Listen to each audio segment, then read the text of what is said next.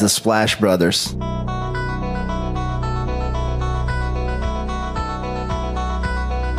The Splash Brothers, is that? The Splash Brothers.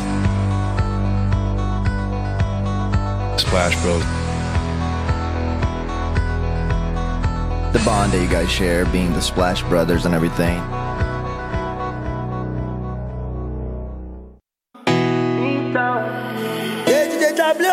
Então persiste, a mente é fértil, pra sonhar não tem limite. E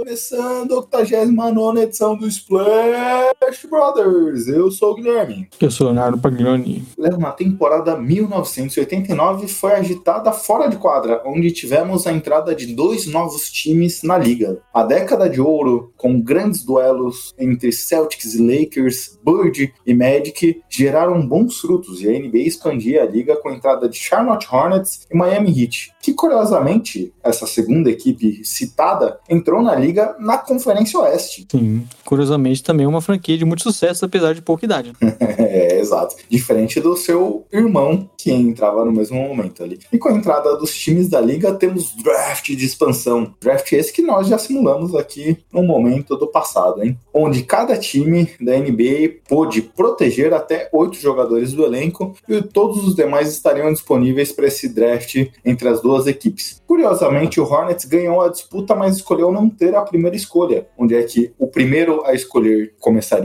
tendo a primeira escolha, né? Obviamente, mas o segundo colocado poderia escolher 13 jogadores no elenco e foi a opção do Charlotte Hornets. O Miami Heat, então, com a primeira escolha, escolheu Arvid Kramer. Apesar desse nome diferente, era um americano que na época tinha os seus direitos vinculados ao Mavericks, mas que atuava no basquete europeu e nunca atuou pela equipe de South Beach. Você falou que é uma equipe de sucesso, mas naquele momento começava muito mal sua campanha na NBA. E assim, com a segunda escolha, Charlotte Hornets escolheu Del Curry, pai do Stephen Curry, e para muitos, junto com Kemba Walker, o maior jogador da franquia Charlotte. E esse deu o que falar, né? Ele deu o que falar. Ah, não. Se temos times novos na NBA, tínhamos também um novo campeão. Detroit Pistons conquistava seu primeiro título para a alegria do nosso amigo, cara dos esportes Gabriel Martins, e também para os nossos amigos do perfil Pistons Brasil. E Detroit, que já se consolidava com um time fantástico, foi dominante demais nesses playoffs. 3 a 0 contra os Celtics, 4 a 0 contra os Bucks, 4 a 2, únicas derrotas que eles tiveram nesses playoffs contra o seu Chicago Bulls e 4 a 0 na final contra o Lakers. E o grande pilar desse time era Isaiah Thomas. O armador teve médias na temporada de 18 pontos, 8.3 assistências, 1.7 roubos de bola, que curiosamente via seus números caírem no momento que o time finalmente era campeão da liga. Joe Dumars, que foi eleito por time de defesa e também o MVP da finais, 17 pontos, 5.7 assistências, 0.9 roubos de bola. Adrian Dantley com 19.4 pontos, Dennis Rodman, o famoso The Ron, com 9 pontos, 9.4 rebotes, 0.7 roubos de bola, 0.9 bloqueios tocos por partida, que também era eleito para o time de defesa da NBA. Os quatro jogadores são halls da fama da NBA. Além Sim. desses quatro, Bill Lambier, junto com Isaiah Thomas, era o rosto desse time, nem tanto pelos números, mas pelo seu papel agressivo na defesa, Léo. É, Pistons, clássico, né, que todo mundo conhece. Temos documentários falando desse time. Bad Boys, um dos melhores documentários, não só de basquete, mas de todos os esportes, do 34 né? da ESPN. Se você assina o ESPN, tem no ESPN Watch, vale muito a pena que esse documentário é fantástico. É um desses times que ficaram famosos pra caramba, né? É. Tem também o documentário do Dennis Rodman, que mostra a passagem dele, mostra como ele chegou nos Pistons, mostra toda a transformação que o jogador teve. É um documentário também, para mim, esse sim é talvez o melhor. Sim, é muito bom. E você tem esse time clássico, né? Como você falou, time de defesa muito forte. Curiosamente, inclusive, quando eu tava começando a acompanhar a NBA, uma das primeiras coisas que eu, eu achei na história foi esse Pistons, né? Porque tinha coisas dos Bad Boys. Eu conheci alguns torcedores do Pistons que falavam muito, ah, tem que ver isso aqui. E aí eu olhava o Dennis Rodman, camisa 10, né? Eu vim, vindo do futebol, imagina aquele camisa 10 clássico, com muita habilidade, era totalmente diferente, né? Como você tinha o Dennis Rodman, um cara que a gente viu também no documentário do... Pôde ver um um pouco no documentário do Jordan como era a personalidade dele, né? E esse time do Pistons aí, como eu falei, clássico, muitos documentários históricos e deu trabalho pro Bulls nesse, nesses anos aí. Bad boys, bad boys. What you gonna do? What you gonna do when I came for you? É, justamente. O próprio documentário também do Last Dance mostra como talvez o Bulls não fosse o Bulls se não fosse o Detroit Pistons. Tudo o que os Pistons fizeram, eles tinham as Jordan Rules, né, para parar o Michael Jordan. Quando esse estava atacando, ele não podia saltar. Então eles faziam de tudo para parar o Jordan nesse sentido. E aí o próprio Jordan afirma que por conta dos Bad Boys fez um trabalho de musculação, crescimento físico muito por conta disso. E hoje a gente vê os jogadores com outro biotipo físico. A gente sabe quando jogadores criam tendências, campeões criam tendências. O Jordan crescendo fisicamente como cresceu, acaba também ditando um novo modelo para os demais jogadores que vão né? É, esse Pistons foi bem importante, né? Inclusive foi, como eu citei a série do Jordan na Netflix, eles falaram bastante como o Jordan cresceu com aquelas derrotas, como era duro para ele perder, né? Eles sabiam que era um cara competitivo e era aquilo que a gente viu mesmo, né? era permissão para dar porrada no Jordan e acabou que, vamos dizer assim, sendo bom porque foi ali talvez o primeiro grande desafio, né? É aquele momento que o Jordan leva pro pessoal. Exato. Vamos para os merchants, Léo? Estamos no Twitter, no Instagram, Corral Podcast Splash E toda segunda-feira no seu agregador de podcast favorito, aí o Spotify, Deezer, Cashbox, Apple Podcasts. É, inclusive, eu vi nosso querido MT criticando o Spotify, viu, Gui? Não entendi o motivo, mas você pode escutar no Spotify, qualquer outro agregador, nós estamos lá. Toda segunda-feira de manhã um episódio novo. Então, recomende para o seu amiguinho, siga o nosso feed, deixe aquele comentário, entre em contato com a gente pelas redes sociais, caso você queira uma dúvida, uma sugestão, querer reclamar que está faltando alguma coisa na nossa pauta. A gente está sempre ouvindo você. Até nesse sentido, né, Léo? Você falou de falar conosco. Tivemos de novo o nosso querido Cedo Vasco lá no Twitter pedindo pra gente falar de Miami Heat, mas como a temporada acabou sendo diversos assuntos surgindo nessa reta final, né, Léo? Não conseguimos falar do Heat, infelizmente. O Heat é um time que estará nos playoffs, então, portanto, brevemente analisaremos o Miami aqui. Além de, de todas as mídias sociais que nós temos, também dos agregadores de podcast que vocês podem nos localizar, vocês precisam seguir arroba Jumper Brasil, Twitter, Instagram principalmente, Jumper Brasil no Facebook. Está chegando época de playoffs. O próprio Mastor estava falando conosco da importância de você ir acompanhar em tempo real na página do Jumper, comentar. Isso ajuda a engajar lá o pessoal, ajuda a chegar mais pessoas. Então, não só para acompanhar nosso podcast que está disponível no www.jumperbrasil.com. Você vai ter lá diversas análises de play-in. Eles fizeram uma parceria com o perfil Layup for Three, que participou da nossa último podcast como um dos votantes. O Matheus está analisando lá os principais times dos playoffs, uma análise bem legal. Além disso, você tem diversos outros vídeos, análises, informações e como comentamos também das páginas deles de Twitter, Instagram, sempre matérias para você estar bem informado. E além disso, Léo, na próxima semana, começando playoffs, lives diárias lá no Jumper, nos canais de YouTube e Facebook, para você se ligar no pós-rodada, comentar por que, que um time venceu, o outro perdeu, comentando as rodadas dos principais Hum. acontecimentos. Então não deixe de acompanhar www.jumperbrasil.com, além de arroba podcast Splash BR em todos os agregadores. E nesse momento que está chegando os playoffs, que começam na próxima semana, não deixe também de indicar para algum amigo ou amiga было. Seu ou sua também o nosso podcast, as nossas páginas em Twitter e Instagram, porque isso nos ajuda a chegar mais pessoas e você vai ter alguém para conversar, não só da NBA, mas também do que nós falamos aqui das nossas análises, né, Léo? Exato, a gente agradece, a gente sabe que playoffs é um momento que todo mundo tá querendo ver mais sobre NBA, o assunto fica muito mais atrativo para as pessoas, né, querendo saber mais o que tá acontecendo, é um momento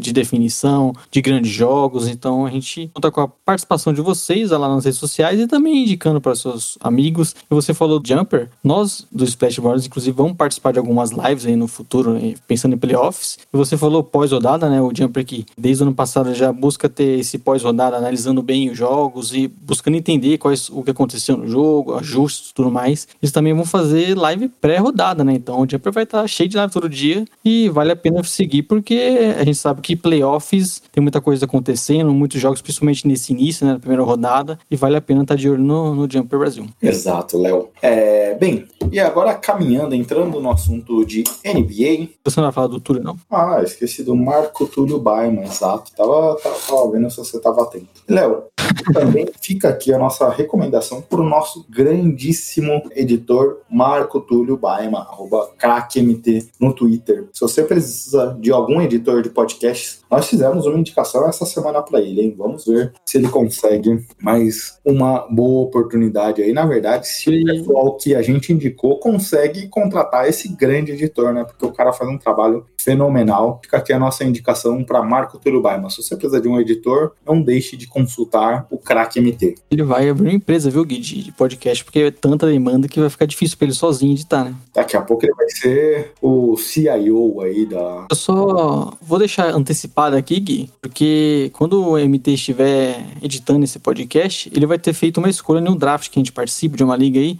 Diferente do Marco Túlio editor, nos fantasy ele não, é, ele não é tão competente assim, então provavelmente ele vai ter feito alguma besteira. Ele que já trabalhou sendo comentarista de NFL, eu que tive que indicar para ele aí alguns sites que você vê lá, ó, cara, você tava pensando em escolher falando de tal, mas ó, ó aqui onde é que ele tá no board da CBS aqui, Sports, tá em nono, cara. Você tem certeza que você vai pegar ele na primeira posição? Então, mas Léo, hum. vamos caminhar aqui pro assunto principal que o podcast pode ser longo. E entrando aqui, comentando um pouco de NBA, não podemos deixar de comentar, apesar do assunto, quando esse podcast for ao ar, vai fazer quase uma semana, então não será uma pauta quente, será uma pauta já quase gelada, mas não podemos de comentar Russell Westbrook batendo o recorde do nosso querido Oscar Robertson, se tornando o maior jogador em números absolutos de triple-doubles na NBA. É uma marca fantástica, 181 triples-doubles era a marca do Oscar Robertson e o Westbrook superou essa grande marca, um daqueles recordes históricos da NBA que a gente nunca imaginaria que ele seria batido e foi superado pelo nosso querido Russ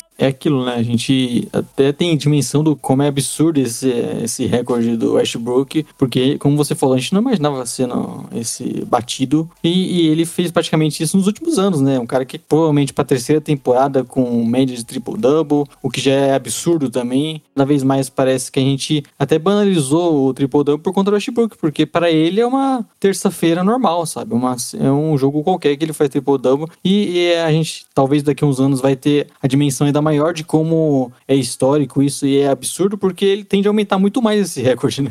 Vai ficar difícil pro Don't, esses caras aí que são jovens que estão começando com bons números também, né? Nesse quesito, acho que vai ficar, vai ficar mais difícil pra eles. Viu? É o que você falou, ele banalizou essa situação, ele acaba sendo até crucificado por essa situação, porque lá atrás, já comentamos aqui que ele não merecia aquele prêmio de MVP, não porque ele fez, mas pela questão da campanha do time, ou que se nem teve manda de quadra naquela temporada, tudo bem que o West foi feroz naquele ano. Ele no leste ficaria, se eu não me engano, em terceiro lugar, mas muita gente acaba criticando o Westbrook de hoje por conta daquela situação do Thunder ou do prêmio que ele levou. Ah, mas ele não tem vitórias em playoffs. Ah, mas isso, mas aquilo. Mas, cara, é um recorde fantástico. Ele não joga por números, como muita gente fala. É o estilo dele, né? É o estilo de jogo dele, né? E o que os times fazem para potencializar esse número. Muitas uhum. das vezes ele pega rebote, a gente vê o Don't também beirando beirando dois dígitos de rebotes. O LeBron também tem isso, porque a partir desse rebote ele já consegue ligar rapidamente o contra-ataque, sair em velocidade e os times deles jogam numa alta frequência. O Wizards tem o maior pace da NBA, muito por conta disso, para poder potencializar essa característica de jogo do Westbrook. Então não é que ele esteja caçando estatística, é uma estratégia tática do time para potencializar o não o Westbrook, mas sim o time. Quando você tem um, um armador igual o Westbrook que é capaz de pegar esse rebote, já puxar o contra-ataque, já conseguir fazer uma bandeja no outro lado rápido, já conseguir ligar um passe, é tudo que o time busca, né? Porque o que você mais quer, tendo a possibilidade de um contra-ataque, é que a bola fique na mão do seu armador, do cara que vai conseguir levar a bola ao outro lado da quadra rápido. E o Westbrook é esse cara capaz, né? Ele é absurdo nessa questão. Então, assim como aconteceu com o Thunder, o Wizards vai querer aproveitar muito disso. E vendo o Westbrook agora em forma, nesse nível que ele vem jogando super bem, é o momento que o Wizards está tendo uma campanha positiva, está conseguindo ter uma recuperação possivelmente classificada aí pelo menos para um play-in.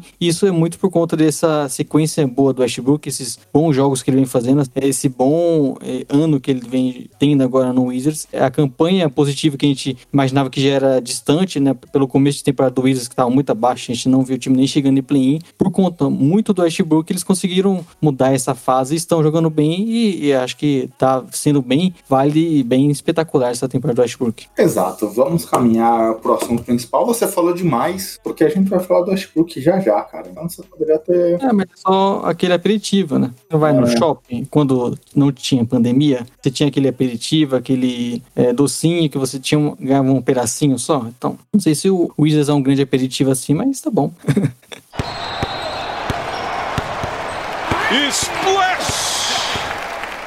Bem, já caminhando para o assunto principal, e como falamos que tem o Westbrook, o Wizards no assunto, é porque hoje falaremos de play-in.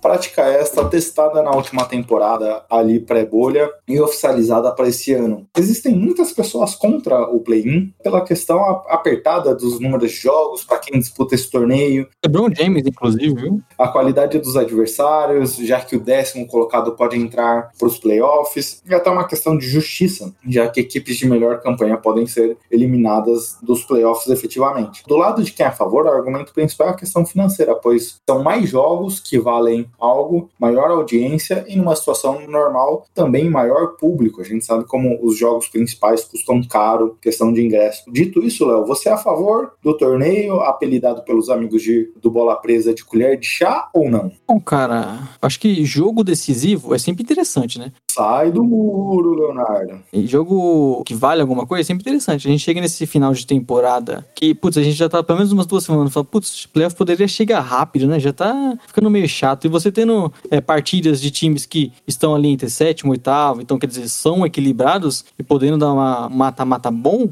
acho que vai ser interessante. Acho que pensando no torcedor, como você falou, até projetando mais pra frente, questão de público, é interessante, mas com o calendário já sendo apertado do jeito que é, tirando até a questão dessa temporada, né? Que a gente tá com um calendário com menos jogos, só que foi a temporada mais curta, então ficou mais embolado ainda. Só que eu acho que pensando no calendário tradicional da NBA, com 82 partidas, você tendo os jogos e logo depois o time já tendo que jogar é, o play, o time que jogou o play logo depois tendo que já começar a sua série. Então eu, pensando na quantidade de jogos atual da NBA, eu não gosto. Se a proposta for diminuir a temporada regular e você colocar um play, eu não tenho nada contra, mas atualmente, tirando essa temporada que a gente trata com um pouco de exceção, eu acho que pensando mais pra frente até, do jeito que tá, eu não manteria. É, o ponto principal para mim que me fez gostar é, da ideia no papel é que você pode aumentar a competição entre os times. Portanto, você poderia diminuir aquela situação que víamos antigamente com algumas equipes já no meio da temporada, após o All-Star Game, onde é que trocou alguns jogadores, já sinalizando ali que está abandonando é, o barco da temporada vigente e desistindo de tudo para aumentar suas chances de ter uma boa escolha de draft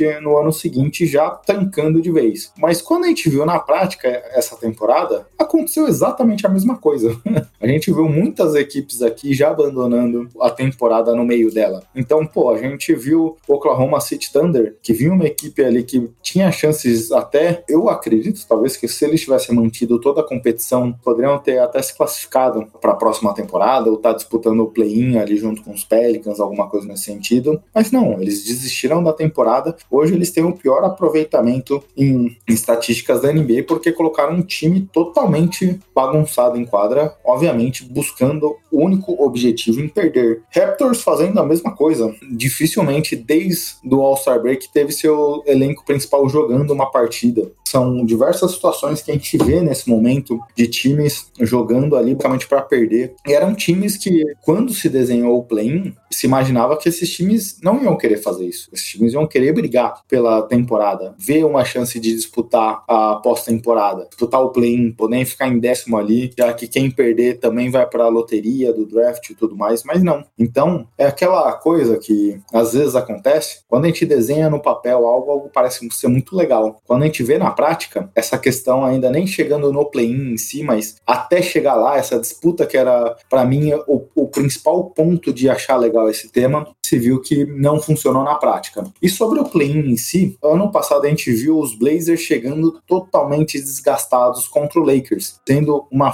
presa extremamente fácil. Ganharam o primeiro jogo, demonstraram ali, a gente imaginava que poderia ter uma certa competição, mas a partir daí, os quatro jogos seguintes não demonstraram nenhuma competição para a equipe angelina, que viria até ser campeã da liga e teve também uma facilidade ali contra a Rockets e tudo mais. Tem uma questão também do tamanho do Lakers, não sei dizer, não sei precisar se foi só a questão do play-in ou não. O Blazers precisava ganhar basicamente todos os jogos para se classificar e o fez, com o Lillard jogando muita bola, então cansou realmente. E esse é o ponto para mim de inflexão para acompanhar nessa temporada. Se essas equipes chegarem cansadas como o Blazer chegou ano passado, para mim já é um sinal que a competitividade do play-in acabou prejudicando os playoffs. Então isso é o que eu quero acompanhar. É o primeiro ano, acho que eu não quero ser a pessoa que já no primeiro ano vai criticar muito, quero ver uh, as coisas como acontecem. Normalmente a primeira fase, principalmente sétimo e oitavo, é difícil eles conseguirem roubar o mando do primeiro e do segundo, conseguir se classificar. Eu me recordo aqui dos Memphis Grizzlies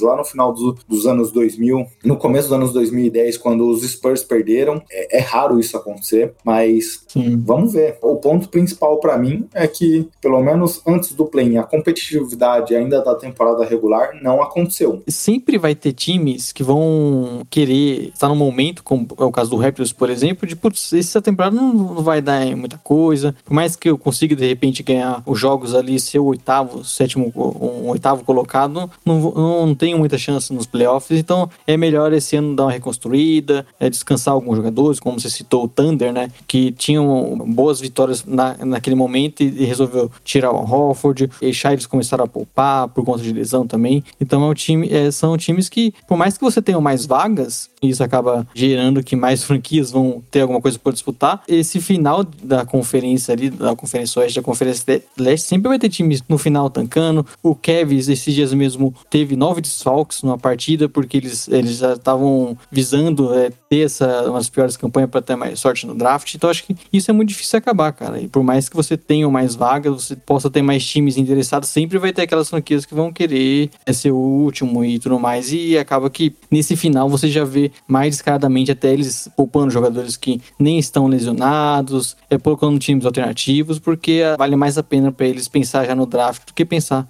quem sabe conseguir uma oitava colocação. Excelente. Agora avançando sobre o play dessa temporada, como acontecerá? No dia 18 de maio, ou seja, logo depois que esse podcast for ao ar, terá a disputa entre os times de ambas as conferências ali e quem disputará elas? As equipes posicionadas entre a sétima e a décima posição. Sétimo, oitavo, nono e décimo disputarão o play-in, sendo que as equipes classificadas em, entre nas posições sétima e oitava jogarão entre si e o perdedor, onde o ganhador se classifica já com a sétima posição do chaveamento dos playoffs e o perdedor jogará contra confronto da nona e da décima posição da sua conferência, que se enfrentarão em jogo único e o vencedor se classifica para a oitava vaga e os dois perdedores ocuparão ali na questão do play-in a nona e a décima posição sendo eliminados. É isso, né, Léo? É isso, né? Você tem basicamente o time que tá em sétimo ou oitavo, eles só precisam ganhar uma partida, né? Ou ganhar a primeira ou ganhar a segunda. Então eles já se classificam. E é isso, o nono e o décimo brigando para ver quem tem a chance de ser o oitavo colocado. E o nono e o décimo, consequentemente, precisam ganhar duas partidas para conseguir se classificar. Sim. E hoje a disputa do play-in seria a seguinte dinâmica: Conferência Leste, contando na sétima posição Boston Celtics, Charlotte Hornets em oitavo, dois jogos atrás do Boston, Indiana Pacers, três jogos atrás do Boston, e Washington Wizards, três jogos e meio atrás do Boston. Nesse momento que a gente grava, só uma situação praticamente bem improvável, né, Léo? Levaria o Chicago Bulls, que é o décimo primeiro, a conseguir passar ou o Washington Wizards ou o Indiana Pacers. Ele precisaria vencer todos os jogos e torcer pro Wizards ou o Washington ganhar só um, ou se não, perder um jogo e torcer para um desses dois times perderem todos os jogos. Na Conferência Oeste, temos o Lakers na sétima posição, Golden State Warriors em oitavo, sendo que ele está a dois jogos e meio do Lakers, Memphis Grizzlies em nono, sendo que ele está a três jogos do Lakers, e o San Antonio Spurs aí já mais distante na décima posição. Os Spurs só não se classificariam caso perdesse todos os jogos e os Pelicans vencessem todos os jogos. Essa situação, como, como a gente comentou no lado leste, dificilmente acontecerá. A gente não explicou qual é o objetivo do podcast hoje aqui, né? A gente quer comentar a situação que fez com que esses times estivessem nessa situação de play-in e quais as expectativas que a gente vê para esse time nessa disputa, né, Léo? Exato, até citando, né? Obviamente estamos gravando um pouco antes, tem edição do nosso podcast e tudo mais, então nós não temos como fazer, por exemplo, um preview já desses jogos, até porque é partida única, é tudo muito é, encavalado, então acho que nem valeria a pena, né? A nossa ideia é entender o que, com, o que faz esse time estarem aqui e o que, que eles podem buscar. Né? É, a gente grava na terça-feira, dia 11, então quase uma semana antes desse podcast ir ao ar, porque eu teria alguns compromissos ao longo dessa semana, não conseguiríamos gravar o podcast antes. Então eu acabei prejudicando um pouco nossa agenda é, de gravação essa semana, numa semana tão importante, mas a gente não acredita que vai mudar muito dessa situação. É, sorte meio que já tá tudo definido, né? Não deve, talvez, obviamente, mudanças de posição ali entre os times que já estão entre os 10 primeiros, mas é difícil a gente imaginar, por exemplo, o Bulls ou o Pelicans é, subindo e conseguindo pelo menos uma vaga no play, né? É, o mais provável hoje de acontecer, de alguma coisa acontecer, Léo, seria o Lakers, principalmente o Lakers, que está um jogo e meio atrás do Portland Trail Blazers, ou até mesmo o Celtics, que está dois jogos atrás do Heat, conseguir essa classificação, mas particularmente eu duvido. Sim, é difícil, né? Mas pode acontecer, né? E aí prejudicaria totalmente esse podcast. Você teria que gravar um sozinho depois dessa situação. Eu, eu mesmo.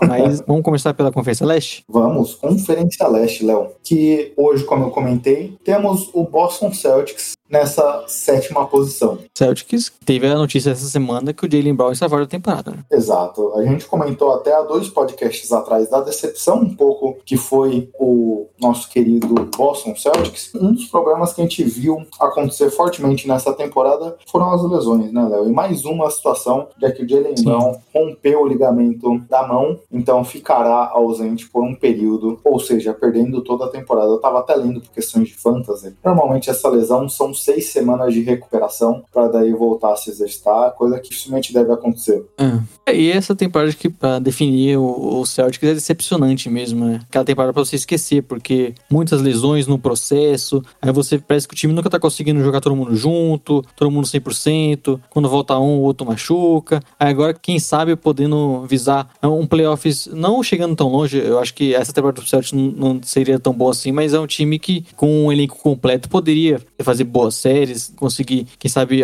levar para um jogo 6, jogo 7 o seu confronto, mas felizmente, pelo jeito, né, não, não tem muito como chegar perdendo um cara como o Jalen Brown. É um time que tem uma temporada para esquecer. Não quero me alongar nesse tema, a gente até falou dois podcasts atrás do porquê o Boston Celtics estar nessa posição é uma decepção. A gente abordou muito a questão da montagem desse elenco, obviamente as lesões também atrapalharam. A, a montagem do elenco acabou sendo fundamental para mim, a meu ver, para essa situação. E curiosamente, até quando eu preparei a, a minha pauta aqui para falar, eu queria destacar naquele momento que o Jalen Brown vem jogando bem, o Fournier que começou muito mal a temporada, vivia seu melhor momento, agora vive o seu melhor momento, Kemba Walker voltando de lesão, Marcus Smart ali numa boa sequência, mas principalmente, Léo, nesse período, aqui depois do All-Star Break, o Tatum sendo fundamental. Nesse período, o Tatum é o oitavo maior cestinha da NBA, com média de 28 pontos. Então, é uma situação que talvez, eu até, quando eu tinha escrito aqui a pauta, imaginava que o Celtics vivia seu melhor momento dentro da temporada. Mas como você falou, essa lesão do Jalen Brown joga tudo por água abaixo. É, porque você citou vários jogadores no bom momento, né? E o time do Celtics no papel, esses caras bem. É um time que poderia ter é, bons jogos nos playoffs, por mais que a gente não apostasse neles, né? Num eventual confronto contra um, possivelmente um segundo colocado. Então, eles não, obviamente, favoritos, a gente nem imaginaria eles passando, mas poderia ser um time tendo um playoffs digno, de conseguir boas partidas. A gente sabe que o Celtics é um time bem treinado, o Brad Stevens consegue fazer alguns ajustes durante a série, então é um time que poderia até fazer um playoff playoffs mais digno, tirar um pouco essa má impressão que a gente tinha da temporada, por mais que sempre vai ser decepcionante por tudo que aconteceu. Mas essa lesão é duro, né, cara? Acho que essa temporada pro torcedor do Celtic quis esquecer mesmo. É, e aí acho que nesse ponto, você falou bem, normalmente em playoffs a gente vê o Brad Stevens conseguindo reajustar o time, adequar seu plano de jogo pros confrontos, mas aqui é um jogo só, né? Não tem muito o que fazer. Obviamente, pode ser que ele prepare uma situação de conseguir enfrentar bem seu adversário. Hoje, quando a gente olha a, o que eles enfrentariam na sétima posição, Charlotte Hornets, a gente vai falar já já, sofreu com lesões, mas tem a volta já do Lamelo. O Hayward está cotado já para voltar, mas são jogadores que a gente não sabe se, principalmente o Hayward, voltará 100%, como é que estará seu controle de minuto num jogo tão importante como esse. Então, tendo o Jason Tento jogando da forma como está jogando hoje, sendo um, um cara muito quente e conseguindo fa fazer os pontos, conseguindo criar jogadas individuais e tudo mais, o time vem se ajeitando, mas, é, como você falou, em perspectiva, eu não imagino esse time indo longe dos playoffs. É, acaba sendo um confronto ali em um jogo contra o Hornets também, que sofreu com lesões. E o, Celtics, apesar de tudo, tem bons jogadores, né? Acho que até que tem mais caras para decidir nesse momento, que conseguem é, ter bons jogos, como a gente pode citar, por exemplo, contra o Spurs até, né? O jogo de 50 pontos de Jason Tatum. Então é, é, um time que tem muito talento e acho que não tem muitos, muitos problemas até para conseguir ganhar uma partida e enfrentar o primeiro ou o segundo colocar na Conferência Leste. Mas realmente pensar em perspectiva, até até mesmo não avançando mais só que em questão de série, é um time que acaba sendo muito prejudicado. Exato, Léo. Mas, como um todo, é, eu acho que pode ser um confronto interessante aqui, considerando que seria o Hornets. O Hornets não tem um dos melhores garrafões da NBA. Acho que o time pode criar situações para aproveitar essas infiltrações. Tem o Robert Williams fazendo uma boa segunda metade de temporada. Então, acho que existem armas aqui que, principalmente no imaginário, no que a gente já viu do Boston em outros momentos, momentos, é, se a gente lembrar, as últimas temporadas a equipe sempre figurava entre as melhores defesas da NBA. Mas nesse momento é muito mais sentimento. É, outro ponto que pode fazer com que as coisas se encaixem em relação ao time verde é porque o time conseguiu jogar muito pouco junto, obviamente. Eles estão sem o Jalen Brown nesse momento, então continuarão sem jogar juntos. Mas a volta do Smart é um pilar defensivo. Se o Kemba conseguir encaixar uma boa sequência de jogos e se o Fournier conseguir voltar a ter uma produtividade ofensiva, principalmente na questão do, do aproveitamento, o time pode conseguir passar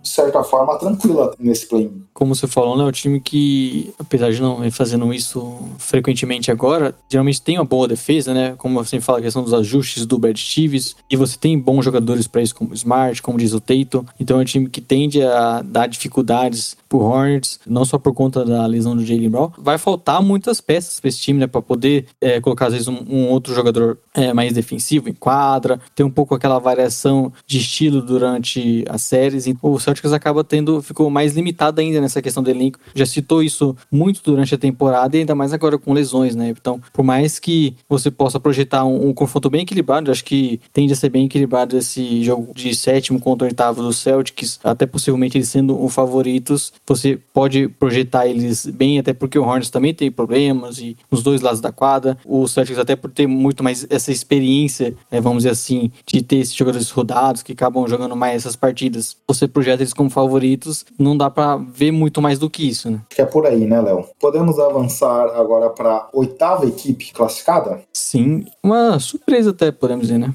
É isso aí que eu ia falar. Se, poder, se classificamos o Boston Celtics como uma decepção, Charlotte Hornets em oitavo é uma grata surpresa aqui. Uma das boas surpresas, Léo, muito por conta de Gordon Hayward e Lamelo Ball, que fizeram uma temporada muito boa. Você não vai citar o nosso querido Terry Rozier? Não, mas calma, você não deixou o aqui. Mas, infelizmente, os dois sofreram com lesões essa temporada. Quando os, o time estava completo com Lamelo e Hayward, o nosso querido Hornets estava na quarta posição da Conferência Leste, mas quando os dois se machucaram, o time caiu nessa posição aqui. Até chegou a figurar em alguns momentos abaixo da oitava vaga, mas hoje está em oitavo. Hayward ainda sofre com lesão, mas está para voltar. Mas, além desses dois grandes jogadores, Terry Rozier, se fosse numa outra situação, Léo, ele poderia ser até um candidato, um dos candidatos a Most Improved Player, né? É como a gente tem vencedor, possivelmente, de Roswell, né? Mas o Rozier é um cara que evoluiu bastante e vem sendo fundamental para esse time, né? Um jogador que consegue contribuir em bastante coisa, sendo um arremessador importante, um segundo criador, um jogador que em muitos momentos foi decisivo nos últimos períodos e você acaba tendo muita importância pro Terry Rozier, até um jogador que a gente não esperava tanta evolução e vem se consolidando, né? Acho que a questão do Hornets é exatamente o que a gente falou. Não podemos esquecer que é uma temporada de surpresa pro time. O Lamelo chegando na liga, já chegou surpreendendo a gente. O Gordon Hayward, por mais que a gente sabia que era um bom jogador, a gente sempre tem a questão da lesão, como vai ser. E o Hornets, por muitos momentos, foi um time que estava ali brigando por uma quarta colocação. Teve duas lesões fundamentais e aí não tem como. Principalmente um time que ainda está no início dessa reconstrução, né? não tem um elenco tão bom, você ainda tem jogadores que oscilam bastante e você perdeu os seus dois principais, obviamente o time vai cair. E a gente viu nessa até mesmo essa volta do Lamelo, ele tendo algumas partidas abaixo, com aproveitamento ruim. Até é comum você ver o Hornets, vamos dizer assim, perdendo mais partidas nesses últimos períodos. Só que é, é uma temporada bem interessante pro time, por uma reconstrução, um cara como o Lamelo Ball chegando. É, acho que é legal para eles conseguirem ganhar um joguinho e, e ir para playoffs até para dar experiência para ele, né?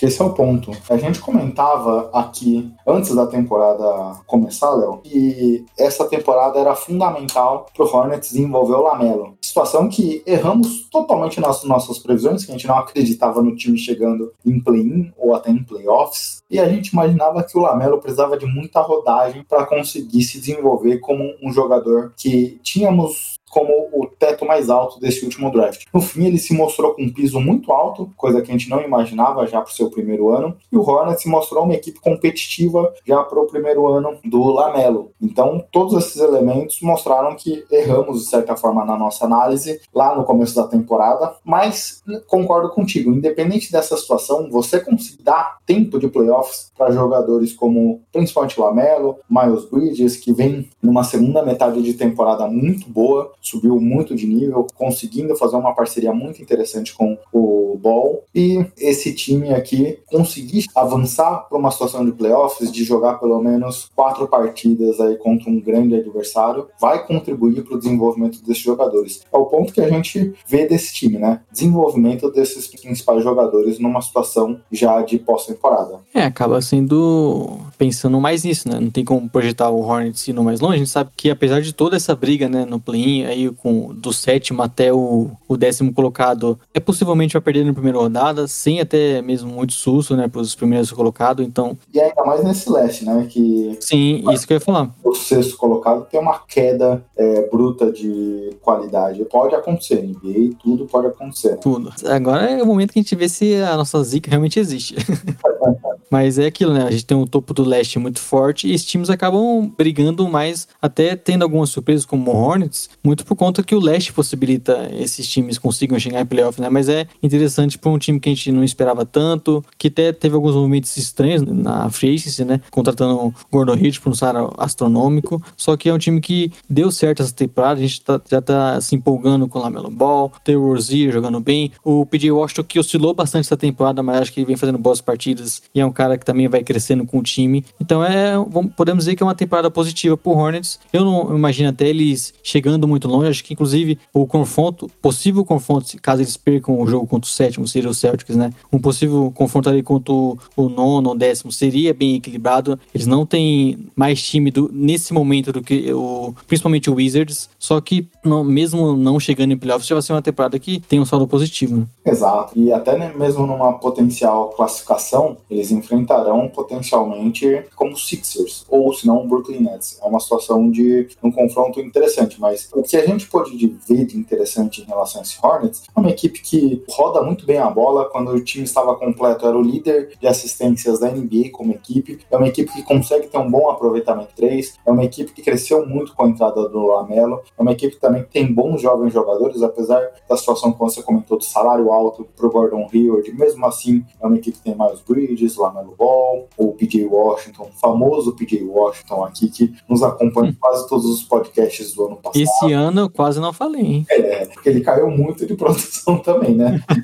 Mostra como você é uma pessoa situacional, mas colocar esses jovens jogadores em situações de disputar jogos importantes é o que a gente espera, porque dado o que a gente viu do Lamelo nessa primeira temporada dele, Sim. não era algo que a gente já projetava, mas pelo menos se o time não errar, o Hornets é um candidato pra gente ver com frequência, pelo menos disputando o play nos próximos anos. É, tá falando do Hornets da temporada. Eu acho que o projeto, a evolução para as próximas, né? Tendo o Lamelo Ball por um segundo ano, o Terry Rozier se firmando, o Gordon Reed vai ser o cara que eu imagino contribuir, né? Esperamos que conseguindo ficar saudável a maior parte da temporada, que é sempre a questão dele. Pedir Washington evoluindo. Um time que talvez busque ainda reforçar mais o time, né? Por mais que não vai ser, o Hornets não vai atrair estrelas e, e nem tem muito espaço salarial para isso, mas você imagina eles querendo reforçar e se manter lá no topo, né? Não vai ser o time que vai buscar reconstrução mais, eles vão querer daqui para frente ser esse time de playoffs. E essa temporada acaba, acho que foi um time bem interessante de você ver, você tinha muita criatividade com o Lamelo, como você falou, um time que dá muita assistência, não tem um cara que fica monopolizando muita bola, então era um time interessante de você ver jogar quando estava completo. Óbvio, nas últimas partidas foi bem abaixo, o ataque caiu bastante, você tinha até mesmo a questão de elenco mais fraca, né? Você tem perdendo tantos jogadores importantes, fica difícil você é, repor minimamente isso. Só que eu não sei como seria Gordon Hill chegando nessas próximas partidas, até mesmo o seu Lamela vai conseguir voltar aquela ótima fase dele, mas acho que é uma temporada boa e dá pra eles, quem sabe, ir sonhando pelo menos ganhar um joguinho para já garantir sua vaga. Acho, acho que é uma grande surpresa já. Exato. Como você comentou, né, Léo? Se hoje a gente, talvez em outras situações, a gente projetava esse sétimo e oitavo conseguindo uma classificação até tranquila para a próxima fase, hoje é difícil projetar isso porque agora é uma equipe que vem crescendo muito. Nos últimos 15 jogos, a segunda melhor campanha da NBA com apenas três derrotas. E muito desse crescimento se deve ao nível absurdo de Russell Westbrook. Comentamos um pouco na introdução desse podcast que vem tendo uma atuação fenomenal, hein, Léo? Sendo claramente o principal jogador dessa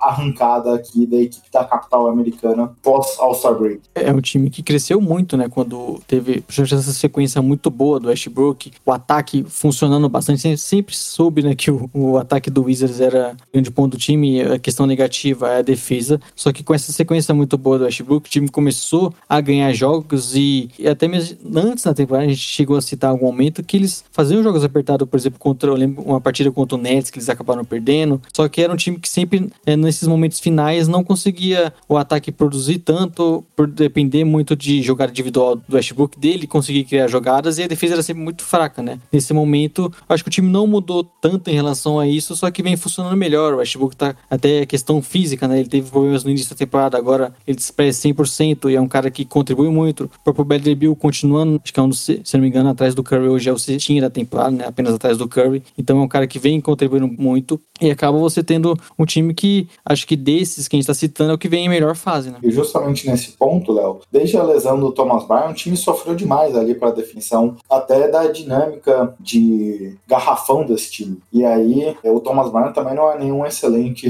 defensor, então existia algumas dúvidas ali em relação à capacidade desse time, mas foi uma posição que pós All-Star Break, em algumas situações ali, o time melhorou muito a sua rotação de garrafão, conseguiu proteger melhor a sua defesa, então isso fez também com que o, Daniel Gafford. o time conseguisse um equilíbrio melhor defensivo para a partir daí também diminuir seu número de pontos sofridos, porque a gente viu o Wizards em algum momento figurando como uma das piores defesas da liga, entre principalmente dentro das cinco piores defesas nas estatísticas avançadas. E nessa fase positiva, a defesa figura entre uma das dez melhores. Então mudou-se totalmente o sistema defensivo e com esse ataque fenomenal que o time tem, conseguiu reverter rapidamente uma situação de muitas derrotas para essa fase boa que o time vem passando. Outro ponto fundamental também que você falou, isso os problemas não se resolveram, então se conseguir classificar para os playoffs é algo que eu tô curioso para acompanhar. É, mas tem um ponto que me preocupa em relação ao Wizards, a gente vê ao longo dessa temporada, em outras situações, até mesmo o Scott Brooks, que já foi treinador do Westbrook lá atrás, poucos ajustes táticos para os seus enfrentamentos aqui, tentando explorar uma falha do seu adversário ou tentando esconder suas falhas para proteger o seu time. E o Scott Brooks faz muito pouco isso. E aí Sim. a gente pode ser que a gente veja de novo uma situação do Westbrook sofrendo uma série de play-in ou de playoffs, vendo suas falhas aparecerem gritantemente, baixo aproveitamento de field goals, muito chute de três, coisas do tipo. Mas para mim, isso daí não é necessariamente uma falha do Russ. Eu vejo muito na conta do Scott Brooks, que para mim já não era nem para ser o técnico do time e que teve seu emprego salvo é, nessa temporada, até aqui pelo menos, por conta do Westbrook, que fez um pós All-Star Break fenomenal, mas todos os buracos que a gente vê desse time e todos os buracos que a gente possa imaginar que o Wizards sofra ou no play-in ou nos playoffs, para mim se deve muito à falta de ajustes e à falta de correção da proposta tática ofensiva e defensiva do Scott Brooks.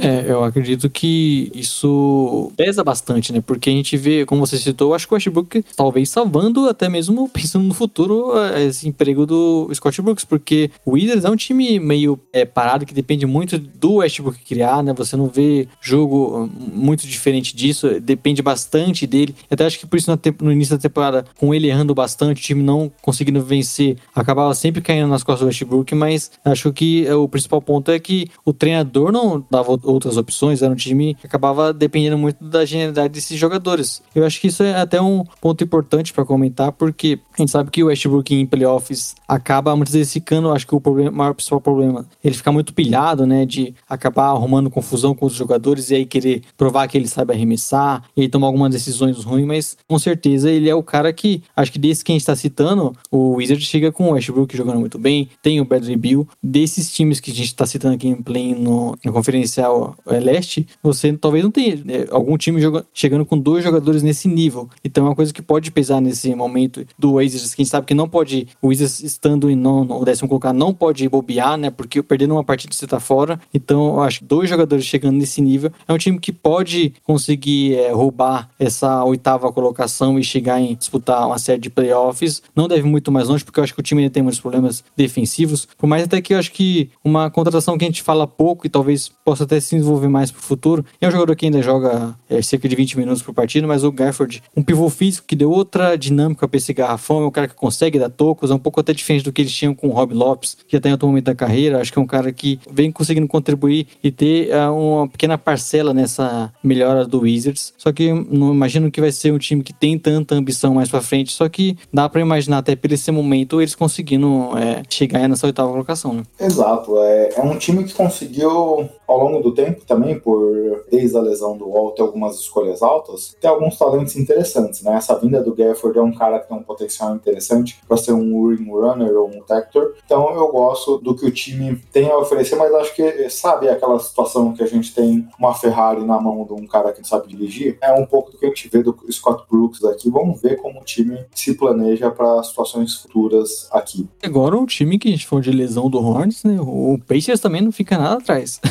é, exato. Mas o Pacers é um time que sofreu muito ao longo do tempo por outras situações, né? Não ter talvez um elenco tão qualificado assim. Vamos avançar, Léo? Sim. Ah, você falou do Pacers, eu, eu na minha cabeça eu ouvi Hornets, desculpa.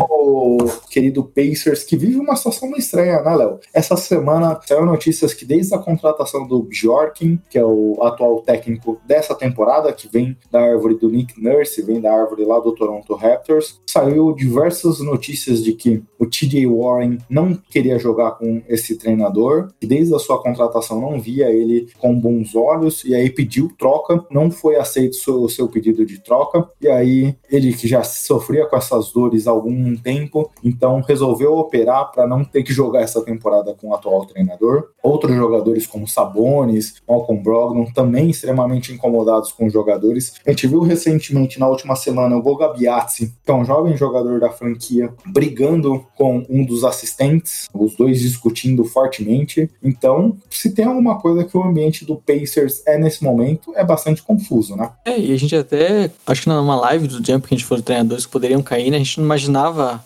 caindo por conta de ser a primeira temporada, ainda o time só se habilitando, o treinador não é tão comum assim você ver treinador sendo demitido após a primeira temporada, mas tudo que vem saindo, que os jogadores estão satisfeitos do estilo de jogo, do estilo de defesa que ele traz para a equipe, né? Principalmente jogadores importantes como Brogdon, como Sabonis, a gente sabe isso acaba, pode acabar pesando bastante, né? Pelo jeito, mesmo o Pacers de alguma maneira conseguindo vencer algumas partidas, até mesmo por conseguir dar alguma sorte no calendário enfrentar alguns times que também não estão buscando nada agora, e mesmo eles se ali numa nona, décima colocação, pelo jeito o futuro do, do Pacers é, não vai ser chegando em playoffs e muito menos mantendo esse treinador para a próxima temporada, né? Parece que o clima ali no vestiário é bem ruim e a gente vem entendendo até o, o, o motivo do Pacers também ser, um, podemos dizer, uma decepção nessa temporada. E acho que essa questão aí não tem como não culpar o front office por esse treinador específico. Saíram reportes aí dizendo que na época de entrevista o front office só se preocupou com as questões de dentro de quadra, não olhou nenhum momento para questões de extra quadra, questão de relacionamento, ambientação e muita gente diz que ele é um cara extremamente duro, exigente, agressivo nas palavras e isso fez com que os jogadores se sentissem extremamente incomodados intimidados com essa situação. Então, se isso for verdade, mostra uma falha do front office de não entender a fundo o histórico desse treinador, que já treinou times de D-League tudo mais, para conseguir ser assertivo. E aí a gente sabe que, por mais do papel importante que um treinador tem para o sucesso e fracasso de uma franquia, essa parte de gestão de pessoas é fundamental e nesse momento que a gente vive aí, onde é que as pessoas têm que ficar isoladas, as pessoas têm que ter uma concentração maior, estando próximo de um cara como esse, se tudo isso for verdade, a gente entende por que, que o time começou tão bem, teve uma queda tão grande assim do meio da temporada para cá. É, e isso fora todas as lesões que o time teve, né? A gente teve o próprio Bogdan, Sabonis perdendo muitas partidas, agora o Miles Turner não vem jogando,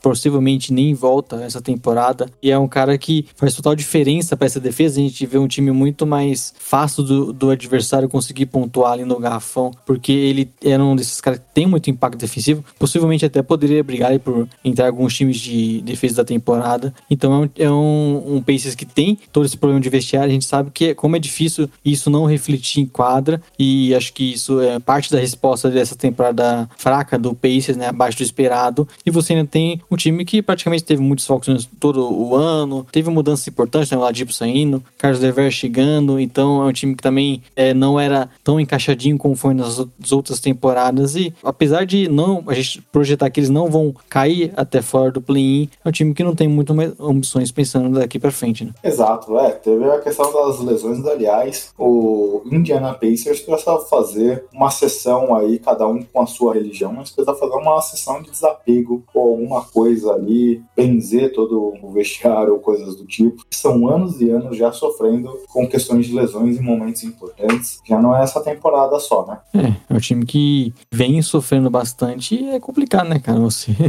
não tem muito o que fazer quando os seus principais jogadores estão sempre perdendo algumas partidas, não consegue o time jogar tudo junto e chega nessa fase de que você precisa ganhar algumas partidas, né? Jogo único em play-in vai acabar sendo mais difícil ainda. Exato. Léo, pra gente avançar fechando aqui a conferência leste, eu começarei falando meus palpites, quem eu acho que se classificam. Justificativa, só um bolão aqui para semana que vem nossos ouvintes, queridos amigos ouvintes, nos criticarem eu vou de Boston Celtics e Washington Wizards. Você dá o seu palpite e comente sobre a temporada do que hoje seria a equipe que ficaria ali na bolha da classificação na 11 posição. Se é uma decepção o time estar nessa posição ou não. Bom, eu vou com você. Celtics e Wizards passando. Sobre o Bulls, eu acho que é uma temporada diferente, né? Porque a gente imaginou o time no início numa reconstrução ainda. Inclusive, tinham boatos, né? De talvez o Bulls pensando em trocar até mesmo o Zach Lavine. E durante, na deadline, teve aquela troca pelo Vucevic. O Bulls dando uma escolha protegida top 4 e uma futura sem proteção. Então, quer dizer, pensando aqui, ó, daqui para frente, eu não tô pensando mais em draft, em, em, reconstrução. Eu quero um time de playoffs, um time brigando até mesmo por ter o play-in. Quem sabe chegar, poder estar é, tá, pelo menos no play-in ali.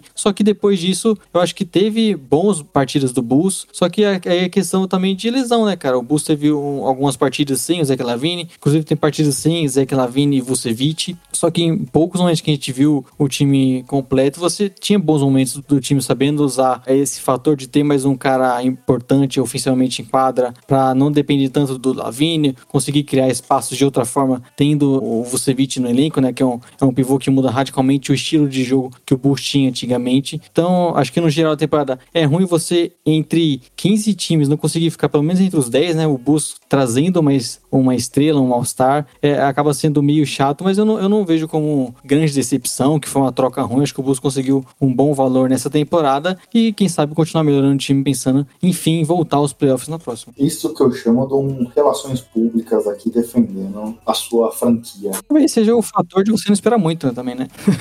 Vamos avançar para a Conferência Oeste. Bora que quem vai ter que defender o seu time agora é você, viu? Olha que há controvérsia sobre esse ponto, já já falaremos disso. Los Angeles Lakers. Podemos dizer com tranquilidade, Léo, que o Lakers está nessa situação só por questões de lesão? Aliás, você falou, isso sim, Léo. Aqui sim, no Lakers, a gente pode dizer que o, as lesões atrapalharam tudo. Até porque acho que, se não me engano, lesionaram o de LeBron James e Anthony Davis só, né? Ficando um, um pouco complicado para qualquer elenco, viu?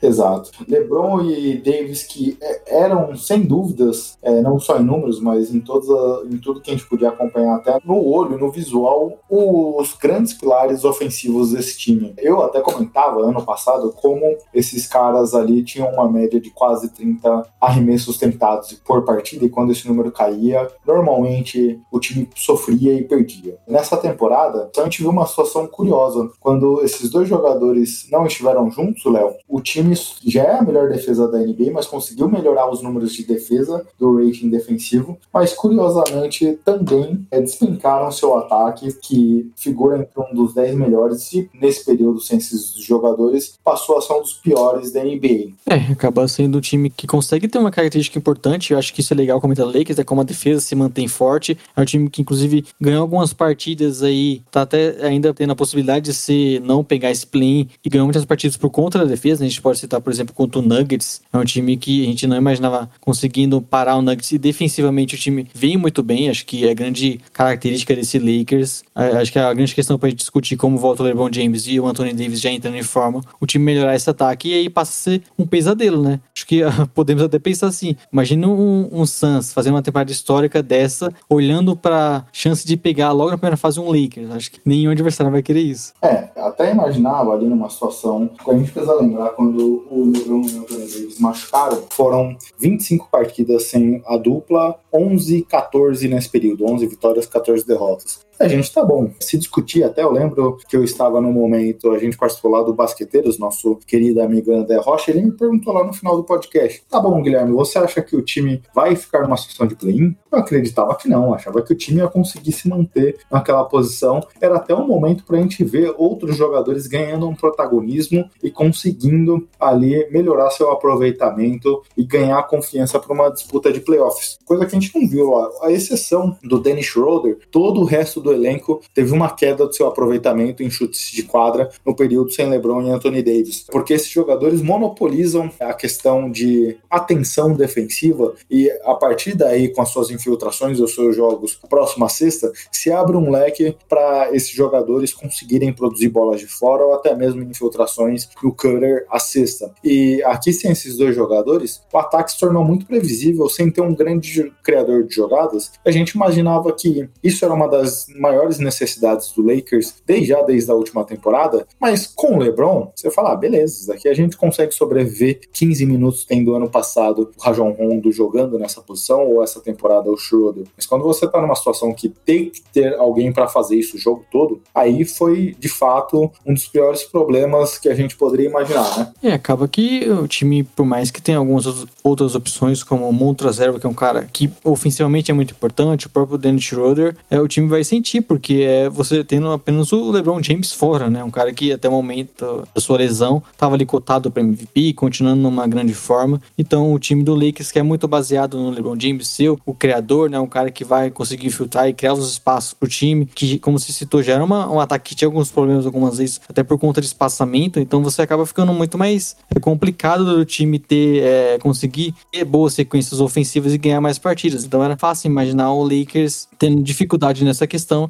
e obviamente foi o, o que fez o time até cair um pouco mais e chegando nessa fase de poder possivelmente pegar um play-in, né? A gente, como você citou, a gente não imaginava. E Léo, outro ponto aqui que existe muito debate em relação aos torcedores angelinos é sobre a questão do André Drummond. Eu tenho visto muitas críticas em relação ao AD dos pobres, vamos dizer assim, por conta do seu papel aqui. Obviamente, ele não vem jogando tão bem como se imaginava, a sua produtividade, até em rebotes, que era algo que ele era um dos destaques da NBA ao longo da sua carreira, uma queda nesse sentido. Mas para mim aqui existe uma situação que a gente olha muito pouco, a gente debate muito pouco, mas para mim é fundamental. É um jogador, por mais que estivesse treinando, mais dois meses sem jogar profissionalmente. Desde aquela situação que a gente debateu aqui, que o Draymond Green, a gente trouxe até um áudio do Draymond Green criticando o Cavaliers e a NBA por permitir aquela situação de colocar o Drummond para não jogar, e se é um jogador fazendo isso. Existe muita crítica a respeito, e aí isso, uma hora essa conta ia chegar dele não tá jogando, né? É, um cara que vem, não conseguindo agregar muito nesse time, né? Mas lembrar que ele também, vamos dizer assim, podemos dizer, né? Deu esse azar de pegar o, no momento do, do Lakers bem fragilizado, né? Sem LeBron James, então ataque sofrendo muito, e aí talvez expondo até as principais características que a gente via no Drummond em outros momentos em outros times, uh, tendo uh, um pouco mais, talvez, de minutos e, e tendo, talvez, participar um pouco mais do ataque, eles tendo essa parte mais exposta. Só que é um cara que vem tendo problemas, né? Acho que, como você falou, a torcida do Lakers, assim como as outras que o Drummond já passou, já está pegando um ranço dele, já tem algumas coisas que vem irritando a torcida, né? Um cara que ele é um dos piores finalizadores ao redor do aro, né? Ele até consegue pegar muito rebote ofensivo, só que ele erra. Então acaba tendo esse impacto negativo no time, acaba não acrescentando tanto defensivamente. A gente viu até em partidas boas do Lakers nesse, nesses últimos jogos contra Suns, até mesmo contra o Nuggets que eu citei,